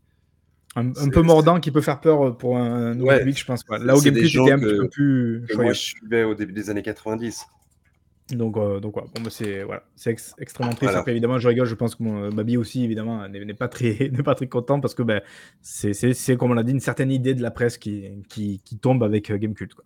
Et puis, euh, et puis en- entre guillemets, alors là, je vais parler de mon expérience personnelle, mais je pense que toi, Marc, tu vas être un peu dans le même délire, et même pour toutes les personnes qui ont fait euh, soit de la pige ou euh, de la rédaction, ce genre de trucs-là. Avec Marc, on a fait pas mal de rédaction, enfin pas mal de rédaction. On a fait un peu de Malheureusement. rédaction, mine de rien. Oui, Malheureusement, années quand même, ouais. hashtag, ça a plutôt mal tourné, mais, mais voilà, je pense que nos modèles, c'était Gamecult. hein. Enfin, voilà, Ah oui. j'ai j'ai Mm. beau faire le rageux, mes modèles, c'était les gens de chez Gamecult. Point, c'est tout. Enfin, voilà quoi. Ben, une certaine idée de la presse, une certaine éthique, une ça. certaine euh, une volonté quand même de faire des choses un petit peu voilà qui, qui, qui ont du poids, pas juste être un passe-plat de news, mais aussi aller comme ça euh, digérer une news et, et pouvoir en ressortir quelque chose d'intéressant derrière. Ça, c'est ce que faisait Gamecult. En plus, donc du coup, on l'a dit, des enquêtes ou des émissions, des choses comme ça. Et évidemment, je pense que si on devait choisir un modèle, on, on est beaucoup plus Gamecult compatible que même Gameblog à l'époque. Donc voilà, on était, on était plus de, cette vibe-là. Donc évidemment, ben, on est tous, euh, enfin, on est quand même extrêmement triste. Voilà. Voilà, Et- et- donc, euh, et ne vous inquiétez pas, on est encore là. Et du coup, ça veut dire qu'on passe officiellement au premier rang des gros rageux euh, du, du vidéo game, enfin du, du game video game. Voilà, donc euh, n'hésitez Voilà. pas évidemment à nous suivre, même si ma- malheureusement pour l'instant on ne fait pas encore d'enquête à Gamecult, mais qui sait, qui sait, peut-être un jour. bon, on notera euh, la, la fin de Gilkun. Moi, je la noterai 7 sur 10. Ah ouais, c'est En sept. hommage à eux-mêmes. c'est Hmm. 7. Ah, et je tiens aussi à leur rendre hommage parce que c'est les seuls qui avaient compris que Dying Light était une, une, esbrouf, était une escroquerie. Parce qu'ils avaient mis 4 sur 10, et voilà, c'est les seuls qui ont compris. Voilà, donc rien que pour ça, merci Gamecult. Quel Merci. gros rageux. Mais quel Oh gros là rageux. là. Bah, attends, t'es viré, Marc. c'est 7. Ok, parfait. Ben, on, on a passé maintenant la, la phase euh, triste et on va passer maintenant au Baby Quiz. Le Ah. Baby Quiz. On va mettre une petite musique chill là. Mettez-vous dans l'ambiance, mesdames et messieurs. Alors, qu'est-ce qu'on va faire maintenant? Parce que là, on vient de parler quand même de trucs super tristes et tout ça. C'est vrai, c'est vrai. Euh, mais du coup, bah maintenant, on va s'amuser. Ça va être la folie, puisque, eh bien, quoi de mieux pour se remonter le moral que de parler de launcher sur PC Eh. Est-ce que c'est pas magnifique ça quand même? C'est magnifique. Alors, Alors. pour ceux qui ont peut-être raté le. Alors, je sais plus si c'est le dernier Donka, celui d'avant, je sais plus. Il nous avait déjà fait un quiz, ce cher Babi, mais sur donc, les moteurs de jeux vidéo. Voilà, il fallait reconnaître. Là, il, il a cherché encore plus loin. Maintenant, on va sur les launchers de jeux PC. Euh, non, pardon, Voilà. launchers PC. euh, pour ce sens de la fête, Ouais. effectivement. Alors, euh, voilà, j'ai pas eu le temps d'en faire 15 000 déjà parce qu'il y en a pas non plus, il y en a pas la blinde hein, des launchers, il y en a déjà beaucoup trop. hein. Euh, mais en fait, vous avez 10 questions. Alors, c'est un test de rapidité, évidemment. Euh, donc, je vais vous montrer des images, d'accord Et le but, ça va être de deviner de quelle plateforme il s'agit. Alors, Je suis même pas joueur indi- PC, c'est dégueulasse. Ah, mais tu te débrouilles, hein, t'avais qu'à choisir la bonne plateforme. Alors, pour information, euh, si jamais vous ne reconnaissez pas l'interface, essayez peut-être de vous fier aux jeux qu'il y a dans les bibliothèques. Peut-être Oh, que évent- éventuellement ça vous aidera. Est-ce que vous êtes prêts? Allez, c'est parti. Allez, on est parti. Alors, je vais rien. Ça, c'est Steam. Bah, Je crois que Marc, Marc a, dit, a dit en premier, ouais. effectivement, c'était Steam. J'ai Voilà, ça- vu avant Diego, pour être, pour être honnête. El Gasto, là aussi, effectivement, Steam. Alors, j'ai commencé doucement, évidemment. Facile. Donc, effectivement, c'était bien Steam. Est-ce que vous êtes parés pour la seconde question? C'est Dans le chat, je compte pour vous, vous notez les points. Allez, c'est parti. Allez, c'est parti. Seconde question. Ça, c'est Origin. Yes, bien vu. Bien joué. Origin. Je me souvenais plus du nom. Je le reconnaissais, mais je me souvenais plus du nom. Ah, il était infâme. il était nul. Et donc, il a été remplacé euh, justement par euh, EA Play, je crois, ou EA App. Je sais plus comment ils appellent ça. Ouais. Alors, question numéro 3. Ça va aller vite, hein, du coup, ça va pas être le quiz Ah, de ça 40 va aller. minutes de la dernière fois, aller. donc ça va. Des plombes. GOG. Euh, Xbox. Ah non, C'est GOG. c'est GOG. Alors, c'est pas GOG. GOG, c'est le magasin d'applications. Ah, Galaxy. Euh, Galaxy. Voilà. Ah, je sais pas. Ah. vous- vous- euh, ouais, Ah. Je sais pas, je sais pas. Non, non, non, Diego, il a reconnu avant. Moi, je crois que Allez. c'était Xbox. J'ai vu Halo, je GOG, suis. GOG Galaxy 2.0, effectivement. Euh, alors, il y avait Halo justement parce qu'en fait, tu peux connecter tes jeux Xbox, tout ça, enfin tes bibliothèques. Ouais, moi, Oh, j'ai- piège. connecté toutes mes, mes bibliothèques dedans. Super, comme ça, t'as 1500 jeux auxquels tu ne joues pas. Ouais, Formidable. comme toi. Piège. Allez, question numéro 4. 4 déjà, ouais, ça va vite. Oh là là, ça va vite. Euh, ça, c'est Epic. Ah, bien joué. Epic Game Store. Ouais, je, crois que j'ai jamais lancé euh, le Store Epic. donc Bah, peut-être, tu le euh, reconnais. Il est, il est nul. Alors là, du coup, on pouvait, on pouvait le reconnaître tout simplement parce qu'il y avait Fortnite en fait. Et Fortnite, Ah, il est dispo que ici. Donc euh, pour le coup, euh, Ouais, mais Il là, est c'est pas tellement de- que question suivante, du coup. Alors, celui-là un petit peu plus compliqué. Humble Bundle? Non, ça aurait pu, ça aurait pu, mais. Alors, c'est un peu dans ce délire là. Ah. Le Baby Launcher. Non. Ah putain, alors là, je sais pas. Dans le chat, est-ce que vous l'avez? Putain, Il est encore allé nous chercher un truc. Alors, euh, C'est obscur. un, c'est un launcher avec euh, beaucoup de. C'est une plateforme avec beaucoup de jeux indés. Ah, euh... Ah, je pense que tu l'as. ah putain, c'est pas celui qui a fait euh, Psycho. euh, non, euh, qui a fait euh, Psychonauts? Euh, Non. le deux? Non, qui a Non. financé? Non, non, non, non. Ah merde. Ah bah je sais pas, alors je vois. Non, je sais pas, Baby. Non, alors, c'est itch.io. Ah oui, Ah, bien joué. Ba- Pikachu l'avait. Pikachu, il l'avait effectivement.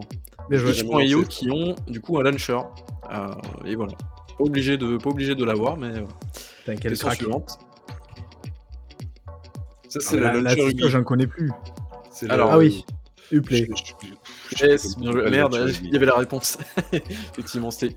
Alors, Uplay, effectivement. Donc, ça, Alors j'ai pas vu, pour le coup j'avais pas vu euh, le... Ah juste parce qu'il a du Ubisoft donc je savais que ça s'appelait Uplay, tout. Effectivement, il y a- Non, en fait, je donne tout- tous les indices à Marc et après. il- Et aujourd'hui, du coup, il s'est renommé en Ubisoft Connect. Voilà pour la petite, la petite Ah, information. Alors, je crois que le prochain est plus compliqué. Ou ça, c'est World of le, le Tanks. Ah de, World of Tanks. Je sais pas comment il s'appelle, moi. Alors, Putain, comment il s'appelle déjà ce mec Ah. Alors, si vous avez le nom de la boîte, je l'accepte, hein, parce que c'est un peu dur. Mais faites pas une recherche internet, hein.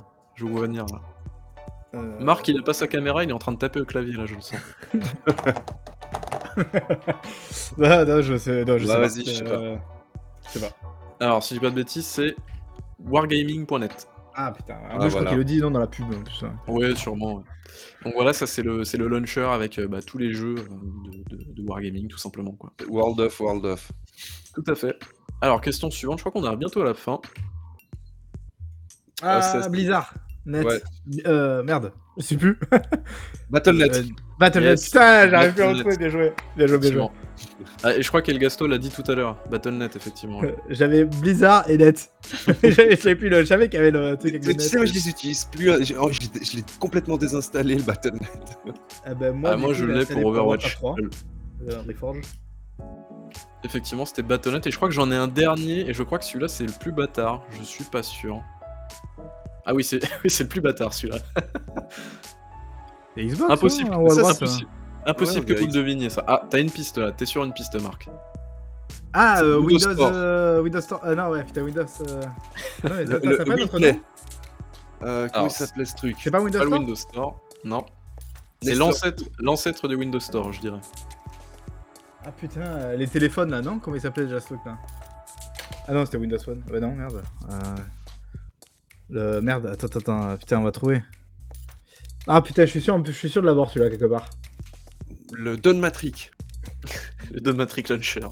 On est du côté de Microsoft, c'est ça Ah Ah, El Gasto, il a dit la réponse. Ah, bien joué, bien joué. Ouais, je, mais je, sa- enfin, je le savais, mais je me souvenais plus quoi. Effectivement, le- c'est euh, Games for Windows Live, effectivement, qui était une plateforme à la base qui a pas du tout pris parce que Microsoft. En fait, j'avais Mais- Resident Evil 5 qui voulait pas se lancer sur Steam à cause Voilà. de ça, tu vois, qui revenait là. Et Je savais c'était Effectivement. Donc, euh, ce qui- donc euh, cette plateforme, c'était à la fois une plateforme Microsoft qui était à chier, et parce que Microsoft euh, ne comprend rien aux ordinateurs, et en plus de ça, euh, c'était un putain de DRM de merde. Donc euh, ça, c'était formidable aussi. Ouais, pareil avec Street 4. Bah, de toute façon, tous les schlags, enfin tous les éditeurs qui sont partis sur ce store-là, ce sont tous des schlags. Voilà, on avait du Warner Bros, on avait du Capcom, on avait quoi? On avait du Rockstar, on avait du 2K, voilà. Du coup, Bah, Ubisoft a priori, non en bas. Mais je sais pas si Euh, c'était exclu du coup. Ah, je sais pas sûr. oui, mais- du Prince of Persia. Bon, je pense qu'il n'y avait pas besoin de ça pour savoir que Ubisoft, euh, voilà. quoi. Effectivement, et je crois qu'il y en a un dernier, si j'ai pas de bêtises. Euh, euh, Bell Bundle. dans Store. C'est quoi cette horreur? Alors, c'est vrai que vu comme ça, on pourrait croire que c'est moche. Euh, attends, parce qu'il y a Witcher et compagnie là. Euh, Hotline Miami aussi. Shadowrun. Alors là. eh, Indie Store, ça rime euh, Non, je sais pas. Indie Store the Game. Just for Baby Store. Quasiment ça, c'est quasiment ça. GOG, ils disent, ouais, les gens, non, c'est pas GOG, hein, je crois. Allez, c'est. GOG. C'est GOG 1.0.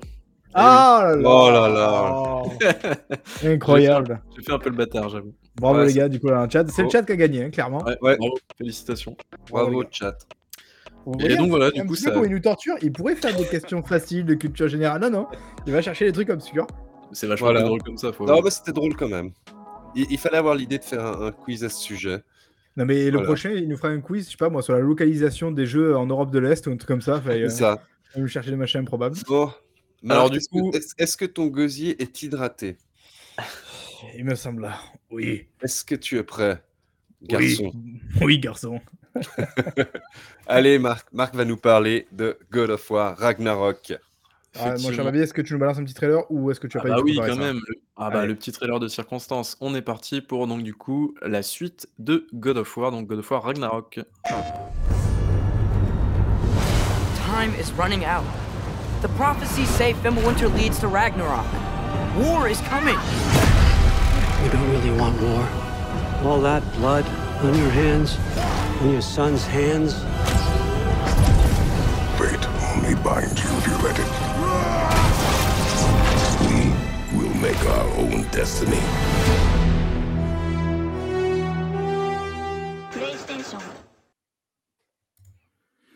Voilà, Aïe, aïe, quel aïe, aïe, trailer. aïe. Alors, Quel pour la petite histoire, je crois que c'est la première fois que je vois un trailer du jeu, faut quand même le dire. Euh, pourquoi? Parce que je suis. Donc, j'ai acheté évidemment euh, God of War Ragnarok, j'ai joué à God of War 2018 et c'est pour ça que je suis allé en reculant acheter ce God of War Ragnarok. J'avais franchement, pour être très franc, pas très envie d'y jouer. J'ai eu beaucoup de mal avec l'épisode 2018. Alors, non pas que c'était, en tout cas, je pense, un mauvais jeu objectivement, loin de là. Mais euh, je suis resté globalement mitigé. Ça n'a pas été une histoire qui m'a bouleversé, en tout cas bien loin de ce qu'on avait pu entendre et recevoir dans la presse à l'époque. Je crois d'ailleurs que vous partagez un petit peu mon avis à ce niveau-là, non, euh, Diego et, et Babi Tout à fait.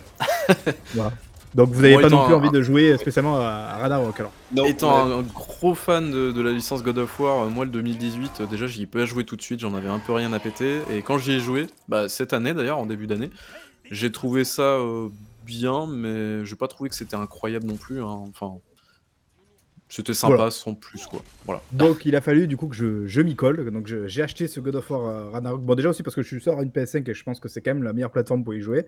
Voilà. Jusqu'à évidemment qu'il sorte sur PC. Je te vois arriver, mon cher Babi, ne t'inquiète pas. Euh, alors, première chose, justement, on y joue sur PC, euh, sur euh, PS5, pardon. Et ce qui est extrêmement agréable, c'est qu'on peut donc y jouer dans une version performance. alors, tout d'abord en 60 FPS, où il existe évidemment une version qualité aussi, euh, qui fait la part belle au graphisme, qui est en 30 FPS, si je dis pas de bêtises. Et en plus de ça, on peut y jouer en haute fréquence, donc pour les télés qui sont un petit peu adaptées, on peut jouer jusqu'à 120 FPS. En tout cas, c'est c'est ce qu'on nous promet euh, sur, euh, sur console. Alors moi j'ai choisi ces deux options parce qu'en plus bah, j'ai justement une OLED, euh, une LG donc qui est, qui est adaptée à, ce genre de format. Euh, j'ai cru comprendre sur internet quand qu'on était plus autour des 80 FPS, mais bon quoi qu'il arrive c'est extrêmement euh, fluide, c'est extrêmement agréable, ça a été vraiment un vrai confort de jeu. Et en plus de ça, le jeu était franchement joli, même dans ces modes-là. J'ai pas pas vu en tout cas de gros sacrifices graphiques. On est globalement sur ce qu'on pouvait avoir avec le 2018 à l'époque sur PS4 Pro, parce que j'avais joué sur PS4 Pro.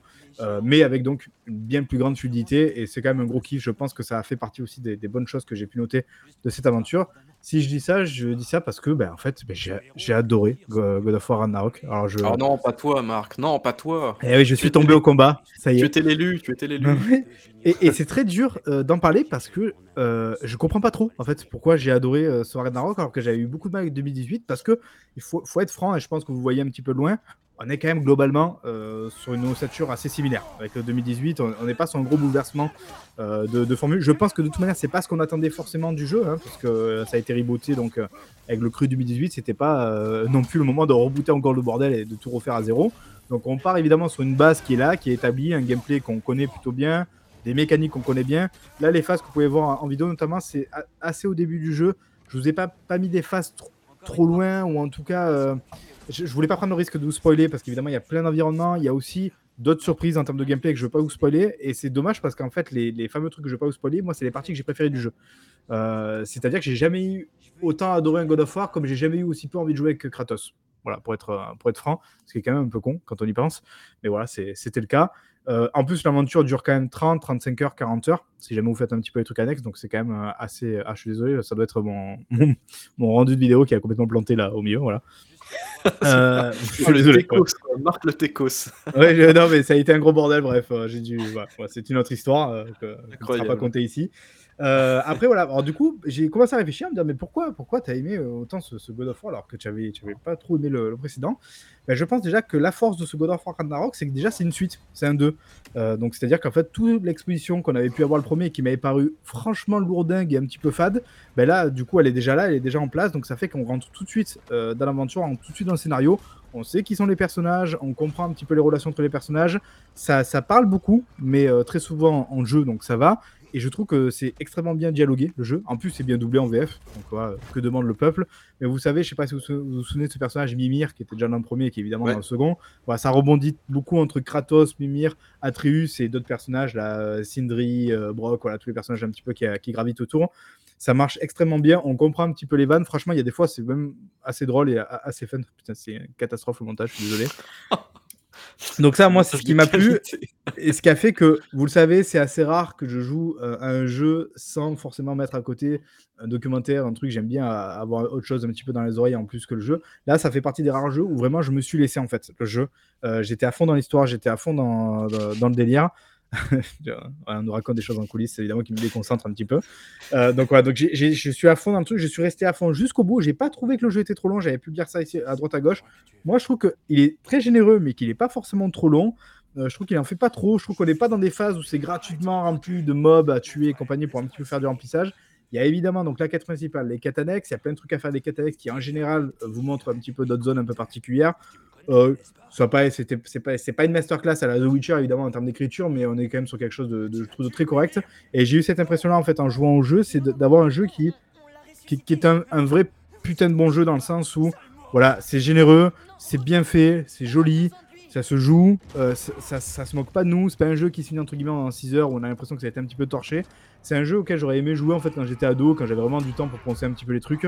Et, du coup, bah, ça a été un putain de ride, une putain de bonne surprise. Les musiques, évidemment, elles déchirent. Euh, j'ai- appris à aimer Kratos, même si j'ai eu beaucoup de mal à jouer avec lui en termes de gameplay. Euh, le gameplay, on l'a dit d'ailleurs en termes de baston, évidemment, on va avoir une grosse séquence de baston. Euh, ça reste assez, assez similaire avec ce qu'on avait en 2018, à savoir qu'on est quand même sur un personnage un peu lourdingue, mais quand même relativement agile. On peut jouer avec la hache, on peut jouer avec les lames du chaos qu'on avait récupérées dans le premier, qu'on peut encore utiliser là. Il y a aussi d'autres armes, mais bon, je vais pas spoiler sur, sur la nature des armes parce que ce serait un peu con.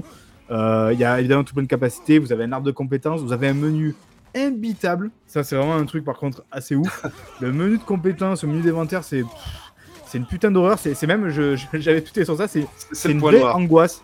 C'est une angoisse au début du jeu, quoi. Parce qu'on se retrouve dans cette, euh, dans, cette, euh, dans cette interface, dans ce menu, avec en plus plein de mini tutos qui nous dit Ah, bah alors là, du coup, tu peux aller faire là la compétence. Alors, fais deux fois bas, appuie sur triangle, et puis là, appuie sur X pour.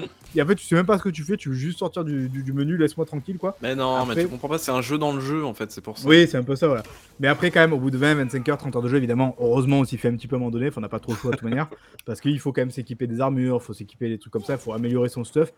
Moi, je trouve que globalement, ça, ça reste un peu superflu dans le jeu. C'est-à-dire que, Ah voilà, c'était ce que je lui reprochais au précédent, cette couche de gameplay là, ouais, qui est pas nécessaire. Voilà, qui est pas, pas. nécessaire. hein. c'est pas ultra envahissant, je trouve. Euh, bah, comme le premier, euh, de, de- de l'idée que je, je- je me souviens, quoi. Mais je trouve vraiment qu'effectivement, le jeu aurait très bien pu fonctionner sans, et juste avec peut-être des niveaux qui montent, et voilà, qui permet d'être plus fort, plus résistant, compagnie. Je trouve que Ou un été- loot simple, un loot que t'as pas besoin de crafter. Après, franchement, il n'y a pas beaucoup de craft dans le jeu. Bah, déjà parce que c'est pas un monde ouvert quand même.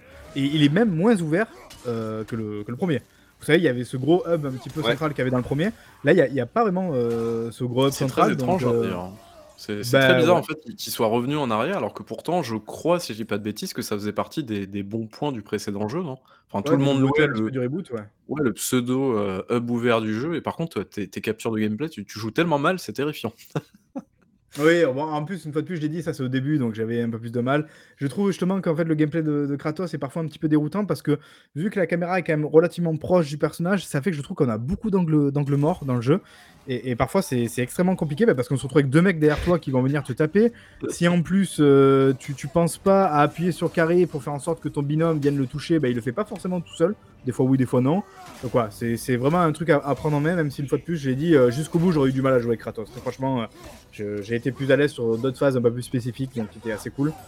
Euh, et voilà, et je sais pas quoi dire de plus parce que bah, voilà, j'ai- vraiment passé un putain de moment. Et, ce que j'ai envie de dire, c'est que si comme moi, vous avez été peut-être un petit peu blasé par le par de 2018 ou mitigé, ça peut valoir le coup peut-être un jour d'y jouer parce que bah, voilà, parce que c'est une bonne surprise. Et j'ai l'impression que je suis pas le seul. J'ai eu d'autres retours dans ce sens-là euh, sur internet. Donc, euh, donc voilà, j'ai j'ai aimé, ça a été vraiment un putain de jeu, j'ai adoré suivre cette histoire. Et pour vous dire, là, j'ai même envie d'aller me retaper les. Enfin, de me taper du coup, parce que j'ai jamais fini, les tout premiers God of War, quoi. Ça m'a donné envie de, de- de jouer au premier God of War, quoi. Je sais pas, Voilà. je, je suis saucé, Écoute, ça y est, je suis un fan euh, OS. On y jouera quand il arrivera sur PC. Pikachu nous Ouais. dit que selon lui, il y a trop de plateformes. Qu'est-ce que t'en penses? Ça dépend des phases. Effectivement, il y a des phases, notamment ce que je vous ai montré au début, là, vous savez, avec le, je sais pas si vous avez vu, là où on peut glacer les, euh, Mhm. les trucs d'eau, là, les barques et tout. Il y, y a toute une grosse phase comme ça. En fait, en gros, pendant 8 heures le jeu au début, on est un peu sur, Eh, tu te souviens du premier, comment ça marchait avec les plateformes, machin, truc et tout? Voilà, donc il y a un peu un gros remind de ça. Après, on a, plus de phases qui sont très portées sur le scénario et compagnie avec d'autres trucs. Après, de manière globale, oui, ça reste un jeu avec beaucoup de plateformes parce que, c'est vrai que ça, je l'ai pas dit, God of War, c'est pas The Last of Us, c'est-à-dire que c'est aussi un jeu vidéo, quoi. Euh, dans le sens où The Last of Us, évidemment, c'est très cinématique, c'est très voilà, porté sur ça, même si évidemment, attention, ne dites pas ce que je n'ai pas dit, il y a du gameplay dans The Last of Us. Mais là, euh, c'est vrai que ce qui est assez étonnant, et ce qui moi me plaît finalement, c'est qu'il y a beaucoup de mécaniques de jeux vidéo. Là, vous allez le voir encore là, voilà, vous, vous voyez, on doit résoudre un petit peu les trucs euh, voilà, péter comme ça, après il faut jouer Ouais, avec le ça- rebond. Si on avait déjà vu des, des comme ça. Voilà, donc après je vais finir par comprendre évidemment, parce que moi il me faut un petit moment pour percuter, voilà, qu'il faut s'aligner avec le premier. Voilà. Ah, donc en fait, Euh, le jeu dure 15 heures. oui, voilà, c'est ça. J'ai mis 40 heures parce que je suis plus long. Ouais, vous voyez, typiquement, ça, c'est typiquement une mécanique de, de jeu vidéo pur, quoi. Tous les coffres, évidemment, c'est pareil, c'est une mécanique de jeu vidéo pur. Enfin, vous voyez, il faut aller péter le truc, puis contourner, puis revenir, faire de la plateforme. C'est- euh, intéressant que tu parles de- du terme de, de jeu vidéo parce que peut-être qu'on en parlera encore après euh, avec le test de Baby. Moi, c'est un terme qui m'est venu hier soir quand je jouais un truc. De des retrouver fois, comme ça manque- un, un feeling de, on- de jeu vidéo, ouais. Des fois, on manque de feeling jeu vidéo.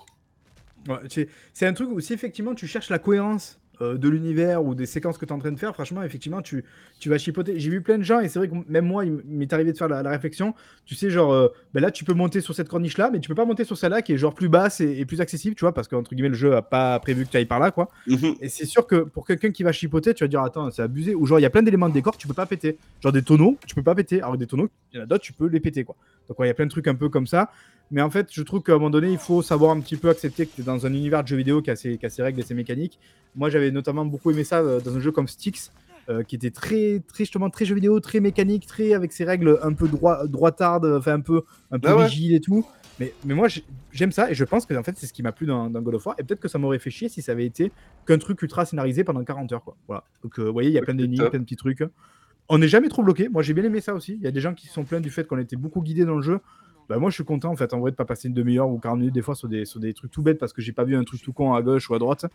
Donc voilà, donc euh, j'ai passé un super moment et ben franchement je vais même continuer à y jouer je pense pour faire un peu les trucs annexes euh, à côté quoi. Donc, Ok, voilà. donc Et, euh, super moment de petite jeu vidéo. Ouais, petite question aussi, alors du coup tu, m'en as parlé en off, mais comme ça ça va être l'o- l'occasion pour toi de, de le répéter. Euh, alors moi j'avais trouvé que notamment le, celui de 2018 il était vraiment très très sage, ils avaient pas trop tenté, alors on peut le comprendre aussi parce qu'ils partaient sur une nouvelle formule, donc euh, peut-être qu'ils se sont dit on va essayer de- d'être un peu... Ah tiens c'est les mêmes énigmes que dans le 2018, ça c'est marrant. Ouais. Ils ont pas trop changé ça.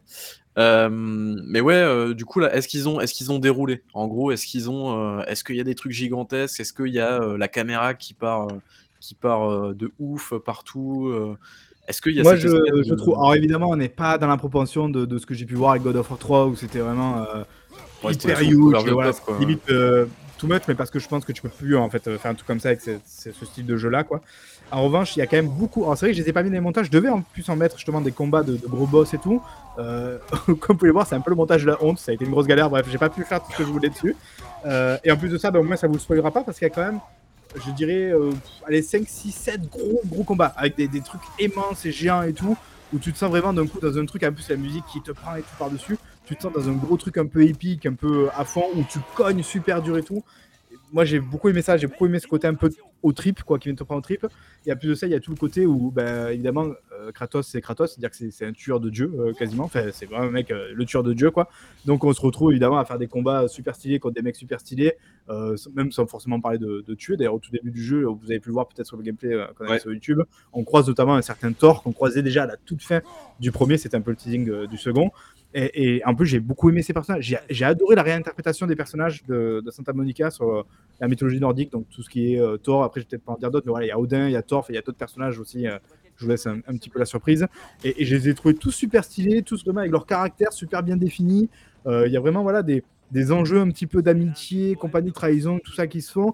Il y, a- un gros cliffhanger presque à la, à la, à Mr. Night Shyamalan à la fin du jeu, voilà, qui était. euh, Nabi est avec moi en, en- en- en conversation à ce moment-là, je suis resté trop con quand c'est arrivé. Voilà, c'est. Bah putain, c'est cool quoi. C'est- vraiment un jeu qui est, qui est bien fait quoi. Franchement, euh, moi je dis chapeau et respect quoi. Et, et- et je crois que je jouerai 3 du coup. Enfin, Ouais, il y a du coup, il y a, 3, hum, est-ce que ça, ça annonce un, un troisième, je suppose hein? Euh, oui, non, on n'est pas sur un truc aussi ouvert que le, que le 3, euh, euh, que le, le 1, pardon. Mais euh, mais il y a encore des trucs à faire, quoi. Enfin, genre, euh, on peut encore faire des trucs et trouver des trucs. Donc, j'imagine qu'on va partir sur une trilogie, euh, évidemment, comme, comme souvent, quoi. Il y a des chances. ouais. Voilà. Parfait, bah, merci beaucoup Marc pour ton, pour ton avis. Et, Alors, ça euh, sera du coup un boy sur 20. Pour ton avis absolument euh, consensuel. Ah, je suis désolé, j'aurais aimé clasher, hein. Euh, mais après, non, quelque part, je suis content parce que s'infliger 40 heures de jeu quand t'aimes pas le jeu, c'est compliqué quand même. hein. Ouais, c'est c'est Mais- compliqué. Ouais. Mais là, vraiment, j'ai pris plaisir. Et même si voilà, j'ai vraiment fait euh, ces derniers jours des très très grosses sessions, genre où je jouais peut-être euh, 6, 7, 8 heures dans la journée quoi, au jeu. Mais je, je me suis jamais euh, forcé quoi. Genre vraiment, ça a été un kiff jusqu'au bout quoi. Ça, ça c'est vraiment chouette. et, euh, C'était, j'en j'en espérais pas autant quoi. Parfait. Bah, c'est cool. Gauthier, du coup Ou pas Gauthier? Ah, mais on, on vit dans un monde où Elden Ring existe quoi, donc euh, c'est pas possible. Ok. Et Tiny Kin existe aussi. Voilà. Effectivement. Aussi, aussi. Pas On Gauthier. verra le top 5 à la fin de, à la, fin de la saison. suspense. Voilà, et on va céder maintenant la, la parole à Babybull qui va nous parler de Devil West. Et il me semble que tu y joues aussi, petit Oui, cachot. j'y joue aussi. Effectivement. Alors, euh, ouais, on va se regarder un petit trailer d'Evil West histoire de se mettre un petit peu dans l'ambiance.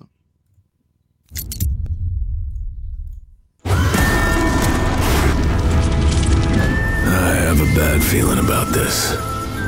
One wrong move and we're dead in the water. The one right move, and you could catch her and end this war. Young Rentier, still on your father's leash, I see. What did you see while Felicity was in your head? Death.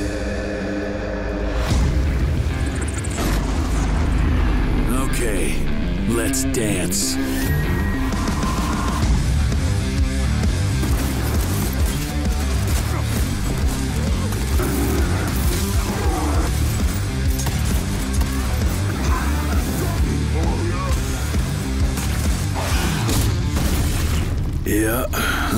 Predictable.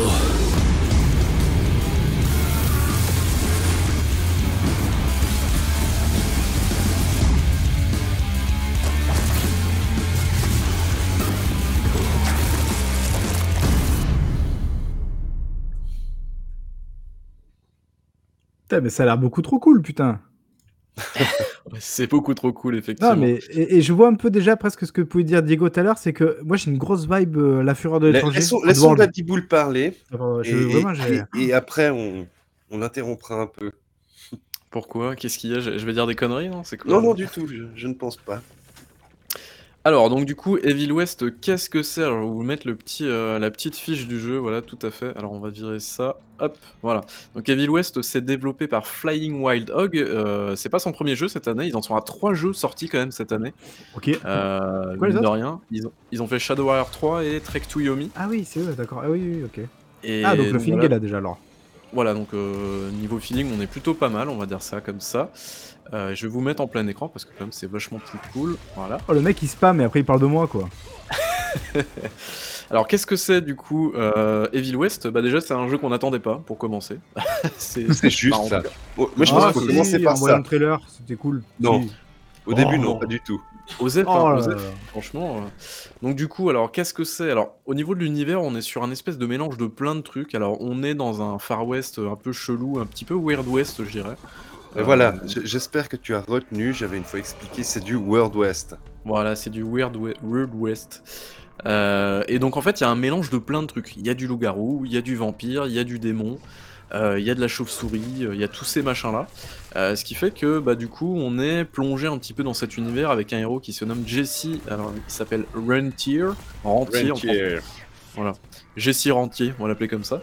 Euh, qui est un personnage bah, absolument quelconque, le personnage quelconque de base de jeux vidéo, c'est-à-dire euh, un peu badass, euh, mais euh, pas très intéressant avec un euh, d'huître.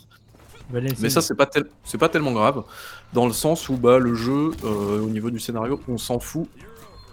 J'allais dire un peu, mais on s'en fout beaucoup en fait. C'est-à-dire que le jeu va essayer de te raconter des trucs, mais en vrai, Osef. Ce qui compte dans le jeu, c'est littéralement le gameplay. Et là, je pense que Diego, t'es d'accord avec moi. Mhm. C'est vraiment un jeu à gameplay. C'est-à-dire que.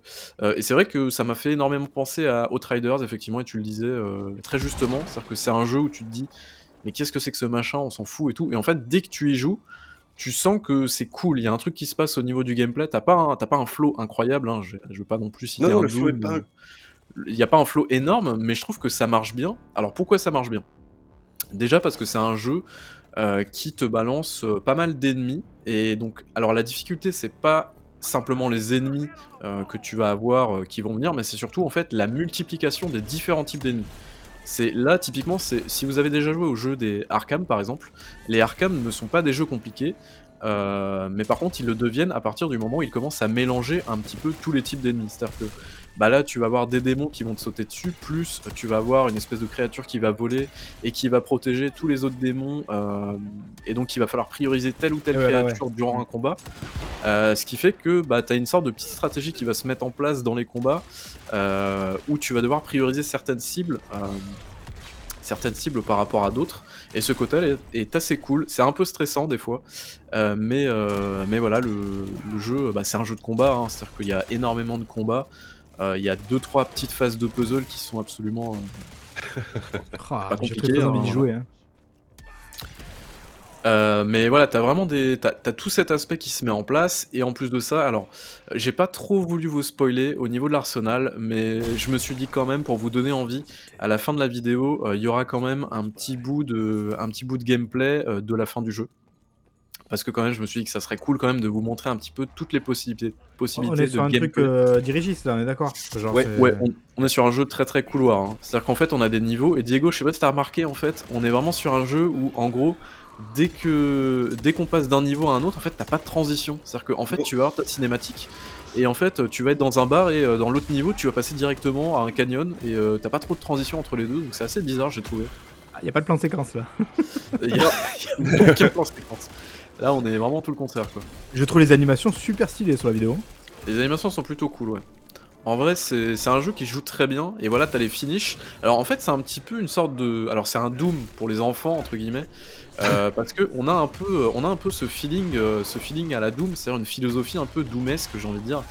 C'est-à-dire qu'on a tout ce, tout ce délire de, on va achever les ennemis et une fois qu'ils sont, euh, qu'ils sont très bas, euh, bas niveau, on peut aller les achever pour récupérer de la vie. Donc déjà, on a un peu ce délire, c'était une sorte de glory kills en fait, comme dans Doom. Et l'autre C'est toujours en mouvement, non? J'ai Ouais. un peu comme de chemin. Et l'autre similarité euh, avec Doom, euh, c'est que on a un arsenal qui est assez, euh, assez maboule. On a cette impression de puissance qui est très très cool, dans le sens où on va récupérer bah, beaucoup d'armes, de capacités. On a un gantelet qui permet de mettre des grosses patates de forain assez, assez violentes et de tataner les ennemis euh, de manière assez violente. Voilà, t'as vu comme Kratos, tu vois, il pète les coffres. c'est assez Ah. drôle. Euh, et ce qui permet, euh, bah, ce qui permet vraiment de varier un petit peu les plaisirs, c'est-à-dire que en gros, tu vas avoir un petit peu des, des barres de, des barres de rechargement sur tes armes, et en fait, comme dans Doom, tu vas alterner en fonction de toutes tes armes, Euh, ce qui fait que bah, euh, tu vas, euh, tu vas vraiment diversifier énormément tes attaques, et ça, c'est super appréciable. Et euh, t'as certaines, euh, certaines, bah, regardez l'affrontement qui va venir là. Euh, le truc, en gros, en 2, en 2 3, 3 mouvements, je vais tuer à peu près tout le monde en 3 secondes.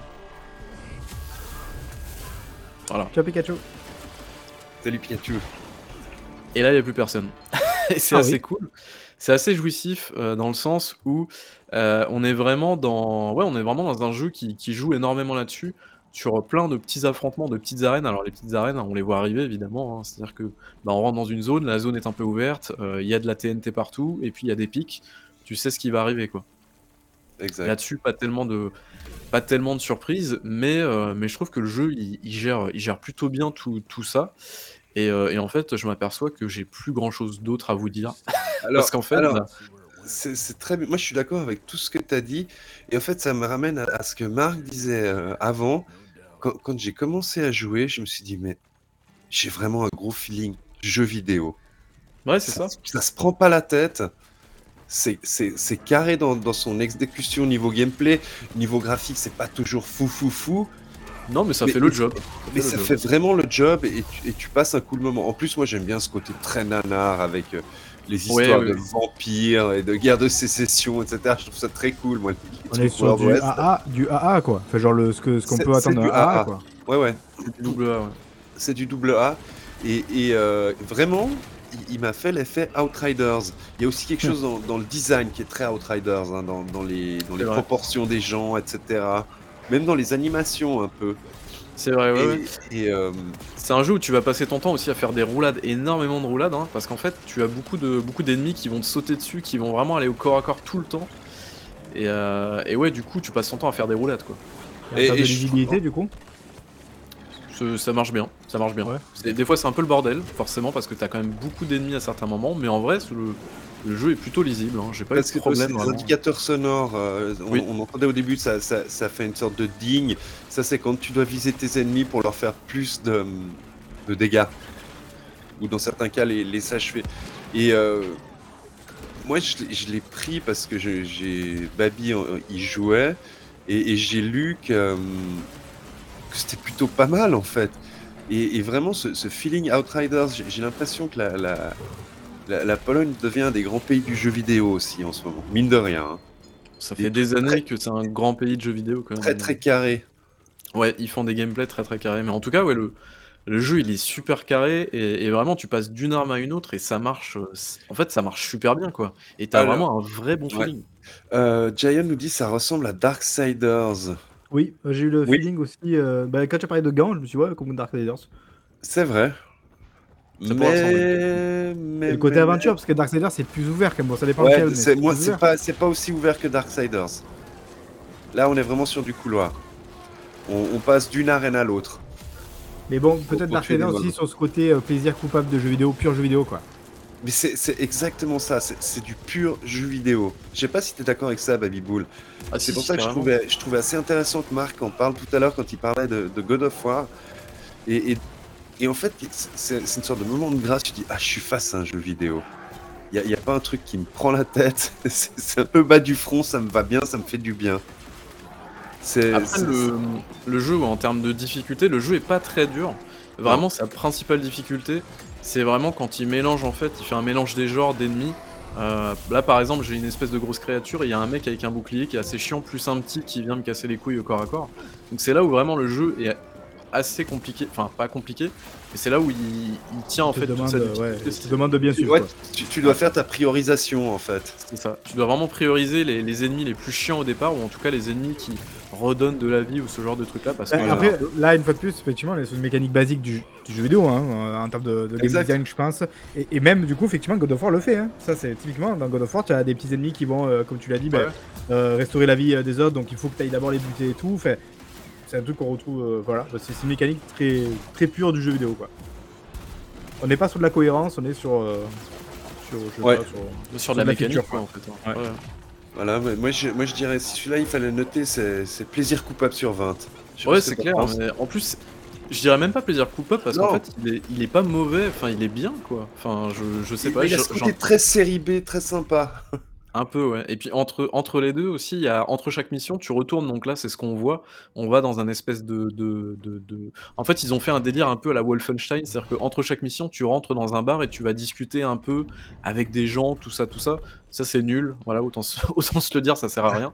Mais voilà, ils ont tenté ce petit truc-là. Donc, euh, bon, pourquoi pas, j'ai envie de dire. Après, il y a plein de documents comme ça à récupérer, voilà, pour agrémenter lore. Genre, il y a des Euh, je missions vous- annexes ou, ou des trucs comme ça ou pas du tout? Non, non, Genre, pas du chasse- tout. Chasser Ah, des non. monstres, non? Ok. Pas du tout. dommage. C'est vrai qu'ils auraient pu le faire, effectivement, en mode chasse de monstres, effectivement, mais c'est vraiment un jeu couloir, hein, purement couloir, euh, un- tout ce qu'il y a de plus couloir, en fait. Ok. Mais, euh, mais Bah, voilà. écoutez, moi, je, franchement, je- j'y joue à l'occasion. Alors, soit j'attends qu'il qu'il débarque dans le pass parce que j'ai l'impression qu'il est très pass compatible ce jeu. Tout à fait. Soit, soit bah, quand j'aurai peu plus de temps parce que là, je peux pas trop y jouer en ce moment. euh, franchement, j'ai j'ai bien envie d'y jouer quoi. Alors, faut savoir que c'est un jeu aussi qui est jouable en coop. Moi, je l'ai fait entièrement en solo, mais il est jouable Ah en coop. Ok. apparemment. Oui, bah alors attention, attention, parce que là Ah. les développeurs ont été clairs sur la coop. C'est pas une plus-value au gameplay, hein. c'est vraiment, tu joues à deux. Le, le gameplay n'a pas été fait pour la coop. Ok. Hmm. Mais c'est l'aventure principale, c'est pas des, c'est pas des l'aventure principale, tu l'as fait à deux. D'accord. Mais ils ont été extrêmement clairs dans leur communication à, à ce sujet, et j'ai trouvé ça très classe de leur part. Comme du ça, il n'y a pas de. Il n'y a pas de genre, euh, les ennemis ont deux fois plus de vie, ce genre de délire-là, Non, non, comme, euh, non. Non, non.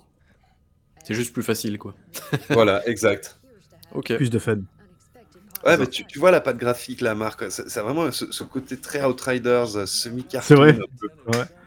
De- Avec plus de goût que Outriders quand même. hein, Je suis désolé, mais à un moment donné, euh, C'est du marketplace même. Unreal, ça. C'est incroyable. Ouais. Non mais Ah voilà, ouais, je très très ouais. cool euh, comme, comme jeu. Donc, euh, il est dispo d'ailleurs partout, euh, enfin partout, sur, Mais- sur PC et sur euh, Xbox. Pourquoi tu l'as Series acheté et toi du PS5. coup? Euh, Bah parce que en fait, euh, je me suis dit pourquoi pas.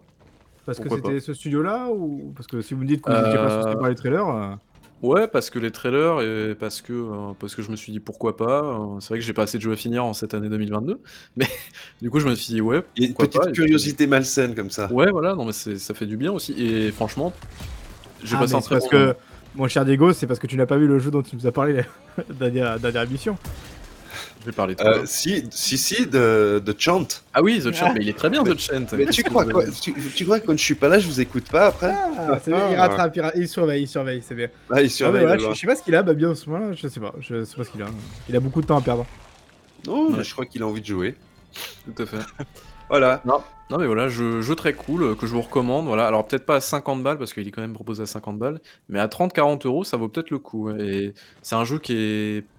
Alors du coup, je l'ai pas encore terminé dans le sens où j'en suis littéralement au boss de fin, mais euh, mais euh, ouais, il dure à peu près 7-8 heures, un truc comme ça, un petit peu plus.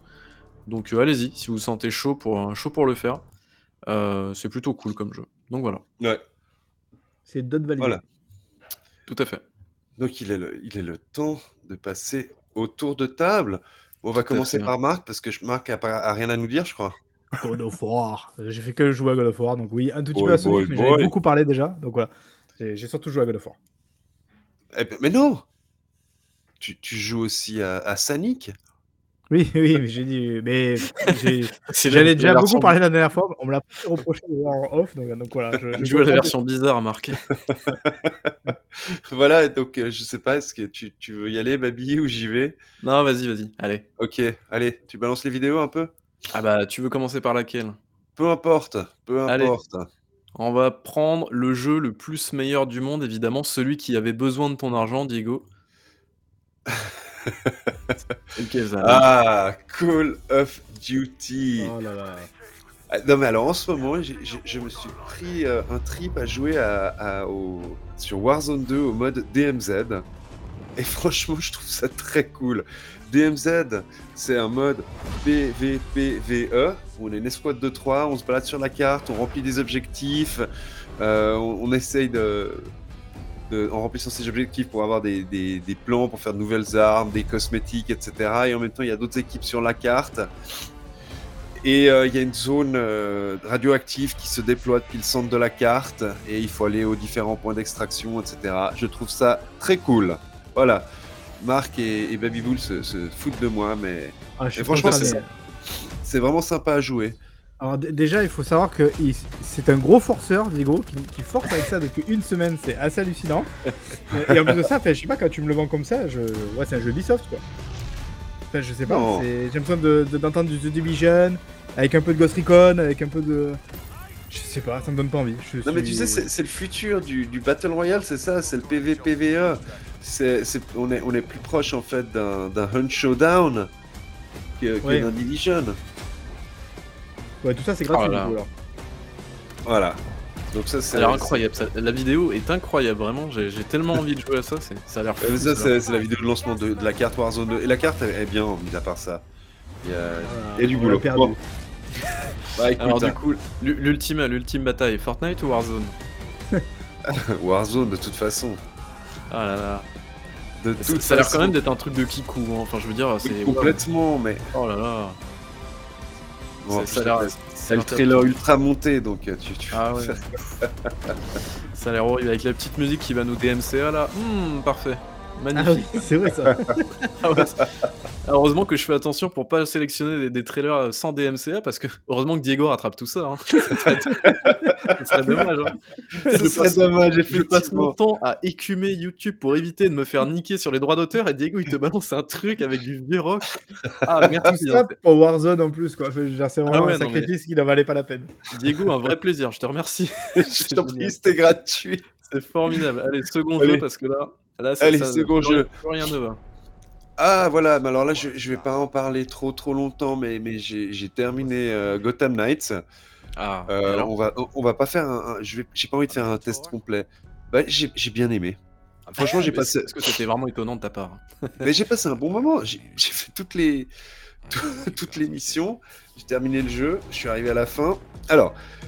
Effectivement, c'est pas un jeu Rocksteady. Il n'y a pas le, le système de combat Rocksteady. On est d'accord. c'est beaucoup plus light. C'est plus Ça, RPG, non, il me semble, non, c'est ça plus RPG, c'est, il n'y a pas ce système rythmique comme dans les, les Rocksteady. Hein. Ouais, C'est RPG parce qu'ils mettent les nombres qui s'affichent les dégâts au-dessus des ennemis, mais c'est tout quoi. Ouais, voilà.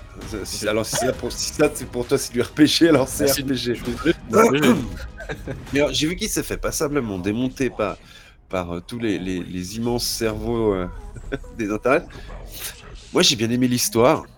J'ai bien aimé le lore. Et euh, les, les gens lui reprochaient que, l'open world était trop vide, mais je crois qu'on a, on a oublié euh, l'open Ah, world d'Arkham. T'as sur- surtout, t'as surtout oublié qu'on va se prendre un deuxième DMCA là avec ton trailer. J'espère que t'es content. C'est pas possible. Bah, tu coupes le son et il n'y a pas de, de DMCA. Oh Ah, là là, qu'est-ce que t'es pénible. Alors, donc je disais, je pense que les gens ont oublié l'open world euh, d'Arkham Knight, qu'il a été vraiment vide. Hein Ouais, le jeu est sorti il y a 10 ans, quoi, aussi. hein. Non, Ouais, mais- euh, ouais, il y, il avait des open world qui étaient plus vivants que ça il y a 10 ans.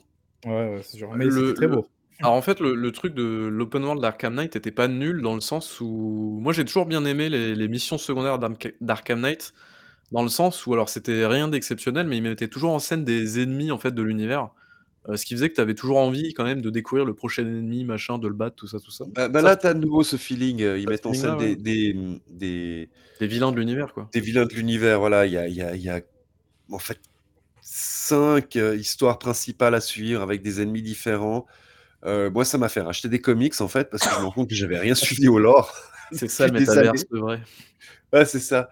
Et euh, après, l'open world, en fait, contrairement à, à d'autres open world, notamment euh, ceux de, de, de Yves, je, je l'ai trouvé consistant, en fait. Les missions qui apparaissent sur l'open world, t'as pas partout des marqueurs. contrairement à Assassin's Creed. Parce qu'en fait, tu sors chaque nuit pour aller, pour aller t'occuper du crime euh, dans la ville. Et, et après, tu rentres au beffroi entre les missions. Une fois que tu as. Moi, j'avais une petite question, c'est au niveau des personnages. Euh, le jeu change pas en fonction de ton personnage, c'est juste les Non. capacités du perso, non? Exactement, c'est juste les capacités du personnage. Et après, tu choisis les personnages en, en, en fonction de, du, du gameplay que tu préfères. Et le truc qui est sympa, c'est qu'ils montent tous en niveau en même temps. T'es pas obligé d'aller Ah. faire, euh, d'aller tous les levels. Ça, c'est Une cool. Et tu au peux, niveau. tu peux changer de personnage entre temps ou dès que tu choisis un perso, tu t'es, t'es obligé de rester avec? Non, non, alors dès que tu retournes au beffroi, en fait, à la fin de chaque nuit, tu peux changer de personnage. Ah, ça, c'est, ça, c'est une bonne idée, ça, c'est cool. Ok. Ça, c'est c'est cool. Euh, Moi, j'ai beaucoup joué euh, Bad Girl, j'ai bien aimé, puis euh, Red Hood. Et, et après, euh, effectivement, au début, il y avait, il y avait pas mal de problèmes de, de framerate, mais, mais ils l'ont mis à jour et ça va mieux. Même avec la moto, ça va mieux. Bah, moi, j'ai j'ai passé un bon moment. Et, et pour ceux qui ont envie d'un d'un jeu Batman, moi, c'est assez cool. Hein. C'est c'est- c'est Ouais, tu retrouves un peu le- l'univers et tout ça, donc euh, ouais, Exactement. si t'es client de l'univers, je pense que euh, tu seras pas forcément déçu du jeu, quoi. Je suis un Voilà. peu étonné, Baby, que tu l'aies pas pris celui-ci. Euh, ouais, en vrai, je devais le prendre, mais je vais attendre qu'il soit. Je le ferai avec un pote et je, je le prendrai en promo, je pense.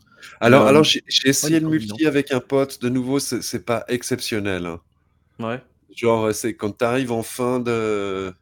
Quand un ennemi arrive en, en fin de vie, tu peux le choper, puis là, lui faire un petit combo, mais c'était pas incroyable. J'ai pas trouvé cette-. T'as toujours cet aspect infiltration, par contre, dans le jeu, on est d'accord? Genre aller Oui, dans, oui. les, dans, les, dans les bouches des, euh, les grilles d'aération, Oui, suspendu oui, au tu peux faire ça, exact. Exact. Voilà, donc ça, c'était sympa. j'ai- Je l'ai terminé, je vais continuer. Peut-être même que je ferai du DLC dessus, parce que. Oh là là. Aïe, j'ai passé un bon moment. J'ai passé un bon moment. Très Voilà. La suite. La Mais suite. de quoi C'est quoi la ah, suite C'est étonnant. Le, le futur Gotti, Dark Tide. Alors, le jeu, j'ai pu faire mes deux premières missions en intégralité dimanche passé, tellement c'était instable. On est encore en phase euh, d'a- d'accès anticipé, mais euh, waouh. C'est c'est vrai. Pour moi, c'est une des meilleures adaptations de l'univers Warhammer 40 000 qu'on ait eu jusqu'à présent. La bande son est monumentale. On peut l'écouter d'ailleurs, euh, par exemple sur Spotify. La, la bande son faite par Jasper Kidd. Et euh, non, ça va être vraiment excellent. J'espère qu'ils vont régler leurs problèmes de, de stabilité d'ici à la sortie. Parce Parce que les... officiellement, le jeu sort la semaine prochaine, non C'est ça un truc Ouais, comme le ça, 30. ou- Le 30. Ouais, ok. J'ai pas relancé. euh, J'ai vu aujourd'hui qu'il y, a- qu'il y a eu un, un gros patch qui a été déployé, donc euh, je me réjouis d'y rejouer ce week-end. Mais euh, ouais, super jeu coop. Ok. Et, et je me réjouis de J'ai voir. hâte de- j'ai hâte d'y jouer aussi parce que bah, le peu que j'avais fait sur la bêta, ça m'avait bien plu et ouais, l'ambiance est Ouais. assez mortelle hein, sur le jeu. Et puis là, c'est c'est le trailer de lancement et je le trouve excessivement cool en plus. Yes. Donc, euh, Ça c'est le futur. Gotti. Après, attention, on peut pas trop se fier à Diego parce qu'à partir du moment où c'est Warhammer 40 000 déjà. Ah, complètement. Et Mais, là, là, j'ai- là, vraiment un, un- t'es ultra fidèle à l'univers. Ouais, Et- donc ça, ça marche aussi bien que ce que ça a l'air dans les vidéos, quoi. Ouais, ouais, ouais. Bah, Babi a, a- a vu les, les, les, les maps, etc. Elles, elles sont vraiment cool. T'es d'accord, Babi? Ouais, Est-ce qu'il y a, peut-être- enfin, t'as c'est des super joli, architectures quoi, assez t'as vraiment- monumentales euh, ou- et, et Ouais. là, j'ai vu d'autres maps qu'on n'avait pas jouées pendant la, la bêta. Et elles sont vraiment cool. T'es dans des trucs plus renfermés. À un moment, t'as une sorte de, de marché, etc. Non, très très sympa. Euh, Si un jour ils décident de sortir sur console. Ouais, la, bah, la sortie sur console, je pense que d'abord ils vont devoir régler les problèmes de stabilité sur PC et aussi euh, bah, on a appris qu'au début le jeu serait pas jouable entre ceux qui l'ont sur Game Pass et Steam notamment. Donc je pense qu'ils ont des, des problèmes d'optimisation avec leur jeu pour l'instant encore. Ouais. Voilà. Et après, est-ce que j'ai encore joué à quelque chose? Oui, je crois. Ah oui. Bah, ça Mais tombe bien parce que ça va faire la transition avec moi. Mais ouais. Ah bah là, là, là, on est... euh, Bah, On comme Babi, euh, l'a testé, moi aussi je l'ai terminé. Somerville. Voilà. Ouais. Est-ce que tu aimerais qu'on en, par- en parle peut-être les deux, Babi, de Somerville On peut, on peut parler tous les deux de Somerville si Ouais, tu veux. Parce qu'on a terminé les, les deux. Je sais qu'on n'a pas eu la même fin, les deux. Oui, apparemment, oui. Je sais pas Ouais, comment on a une fin différente, mais ok. Ouais, mais, je te dis, selon moi, il doit y avoir trois fins. Mais j'ai pas, pour l'instant, j'ai pas envie de, de le relancer. Alors, qu'est-ce que c'est, Somerville C'est euh, l'inside qui se joue de droite à gauche et non de gauche à droite. Et avec une, avec une, une- une- avec de la 3D, de la profondeur. Euh, Est-ce que j'ai aimé Oui.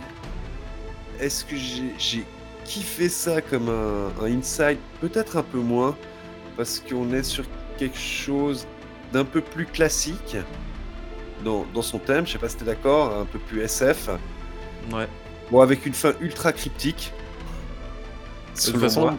en termes de scénario, moi j'ai j'ai rien compris. hein, donc, euh, enfin, je suppose qu'il doit y avoir beaucoup de métaphorique aussi derrière ce genre de Ouais. délire-là, plus un délire un peu. euh, euh, ouais, je sais- j'ai pas envie de spoiler, mais enfin voilà, c'est c'est très spécial. C'est un peu comme Inside, mais encore plus flou, je trouve. Inside, on pouvait à la fin du jeu se dire, ok, il s'est passé ci, il s'est passé ça.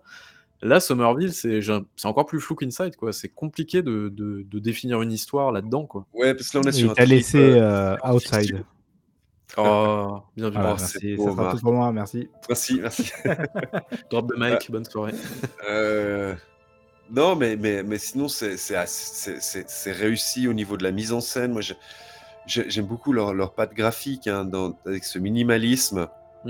Euh, Mais j'ai l'impression les- qu'il schisme un peu le jeu quand même, hein, parce qu'il y a vous, donc, et, et j'en ai vu d'autres effectivement être euh, un peu mitigés, et il y en a vraiment qui ont l'air d'avoir adoré quoi. Je- euh, je- je- ça polarise vachement, je trouve, le jeu.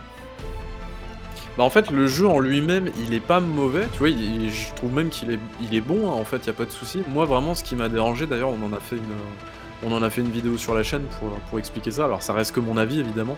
Je sais pas si Diego t'es d'accord avec moi, mais pour moi en fait dans un cinématique platformer, donc c'est-à-dire un jeu où en fait il y a très peu de gameplay, deux trois énigmes, mais où normalement c'est censé s'enchaîner quand même assez rapidement parce que t'es dans une expérience quand même très, euh, bah, très cinéma, très série télé, tout ça, tout ça.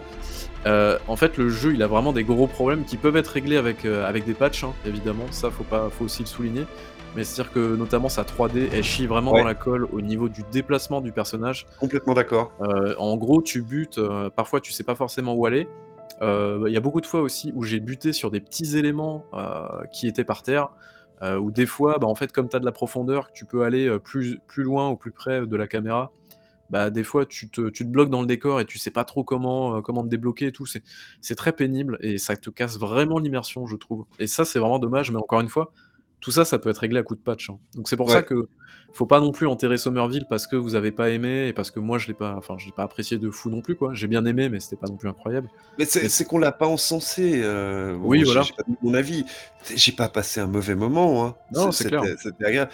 Mais, mais j'ai j'ai été euh, peut-être moins transporté que bah, typique les autres Playdead. Ah c'est clair. Les, bah, les autres Playdead, c'est pas un Playdead, pardon. Que les jeux Playdead. Euh, j'ai peut-être un affect plus grand pour les univers Playdead. Bah, l'univers de celui-là est cool, c'est juste que, enfin, moi j'ai littéralement rien compris à la fin. Enfin, tu te demandes ce qui se passe. Euh, en plus, euh, on peut parler du chien aussi si tu veux. le chien?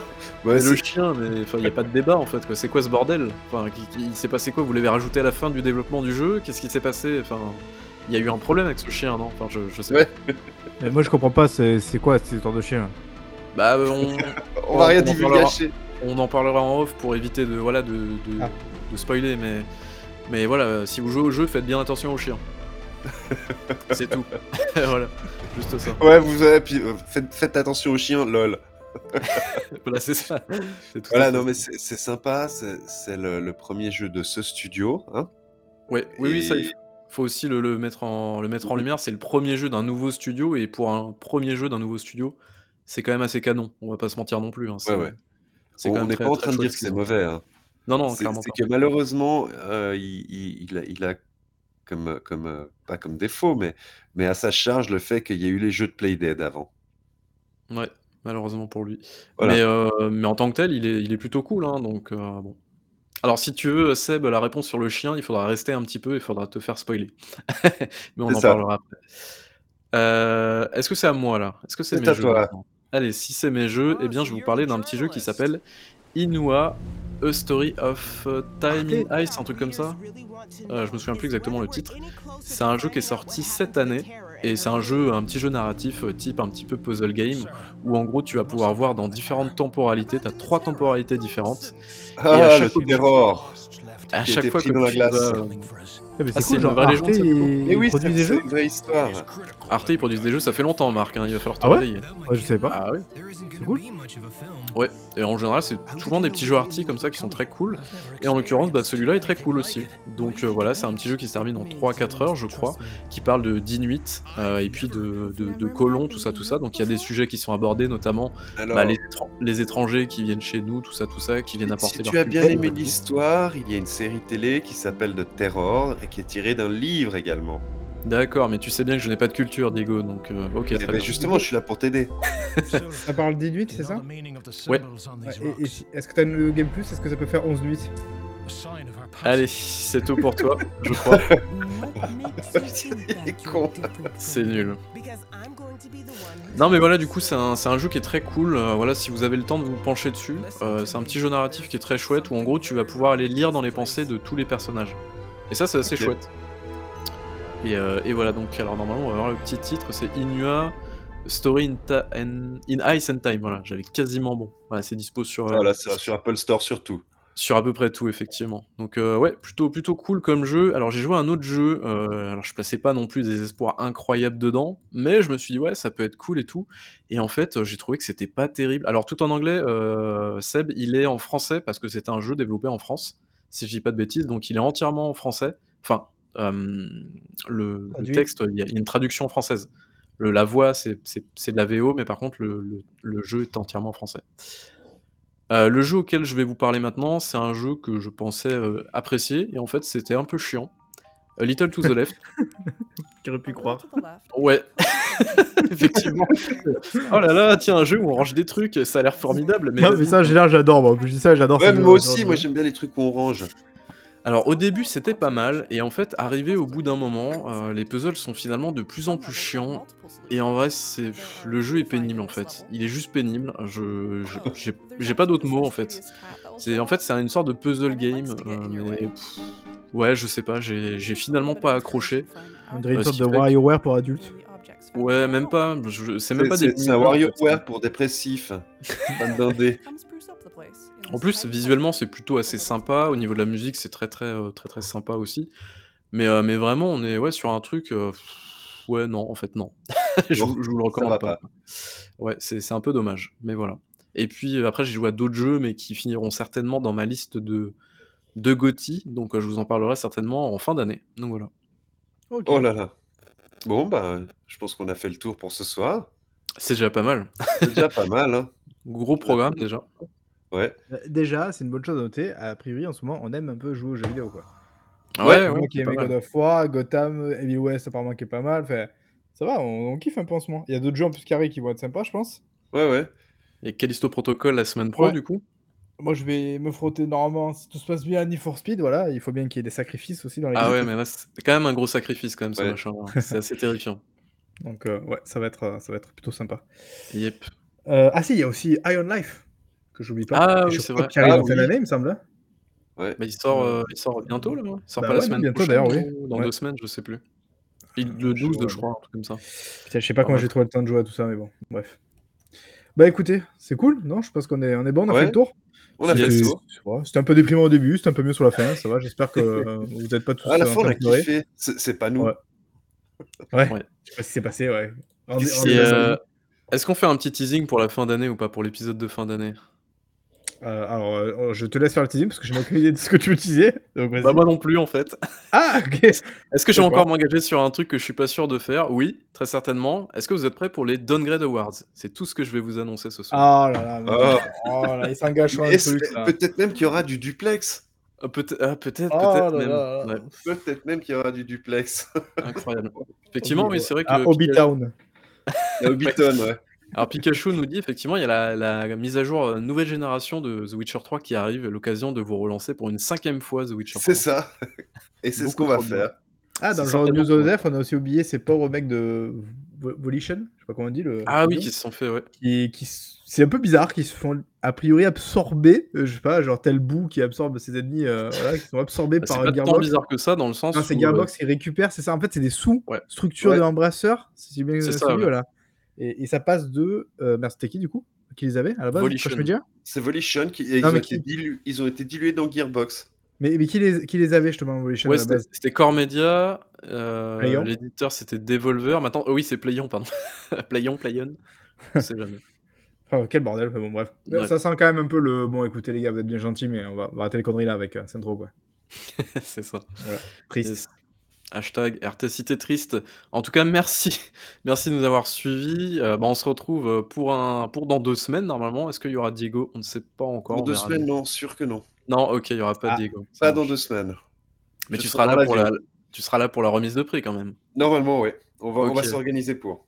Bon, bah c'est cool alors, ça marche. Euh, je sais pas pourquoi c'est toi qui as commencé à présenter, c'est moi qui clôture, c'est pas grave. Merci en tout cas de nous avoir écoutés, on se retrouve pour une prochaine. Ciao Ciao. Ciao.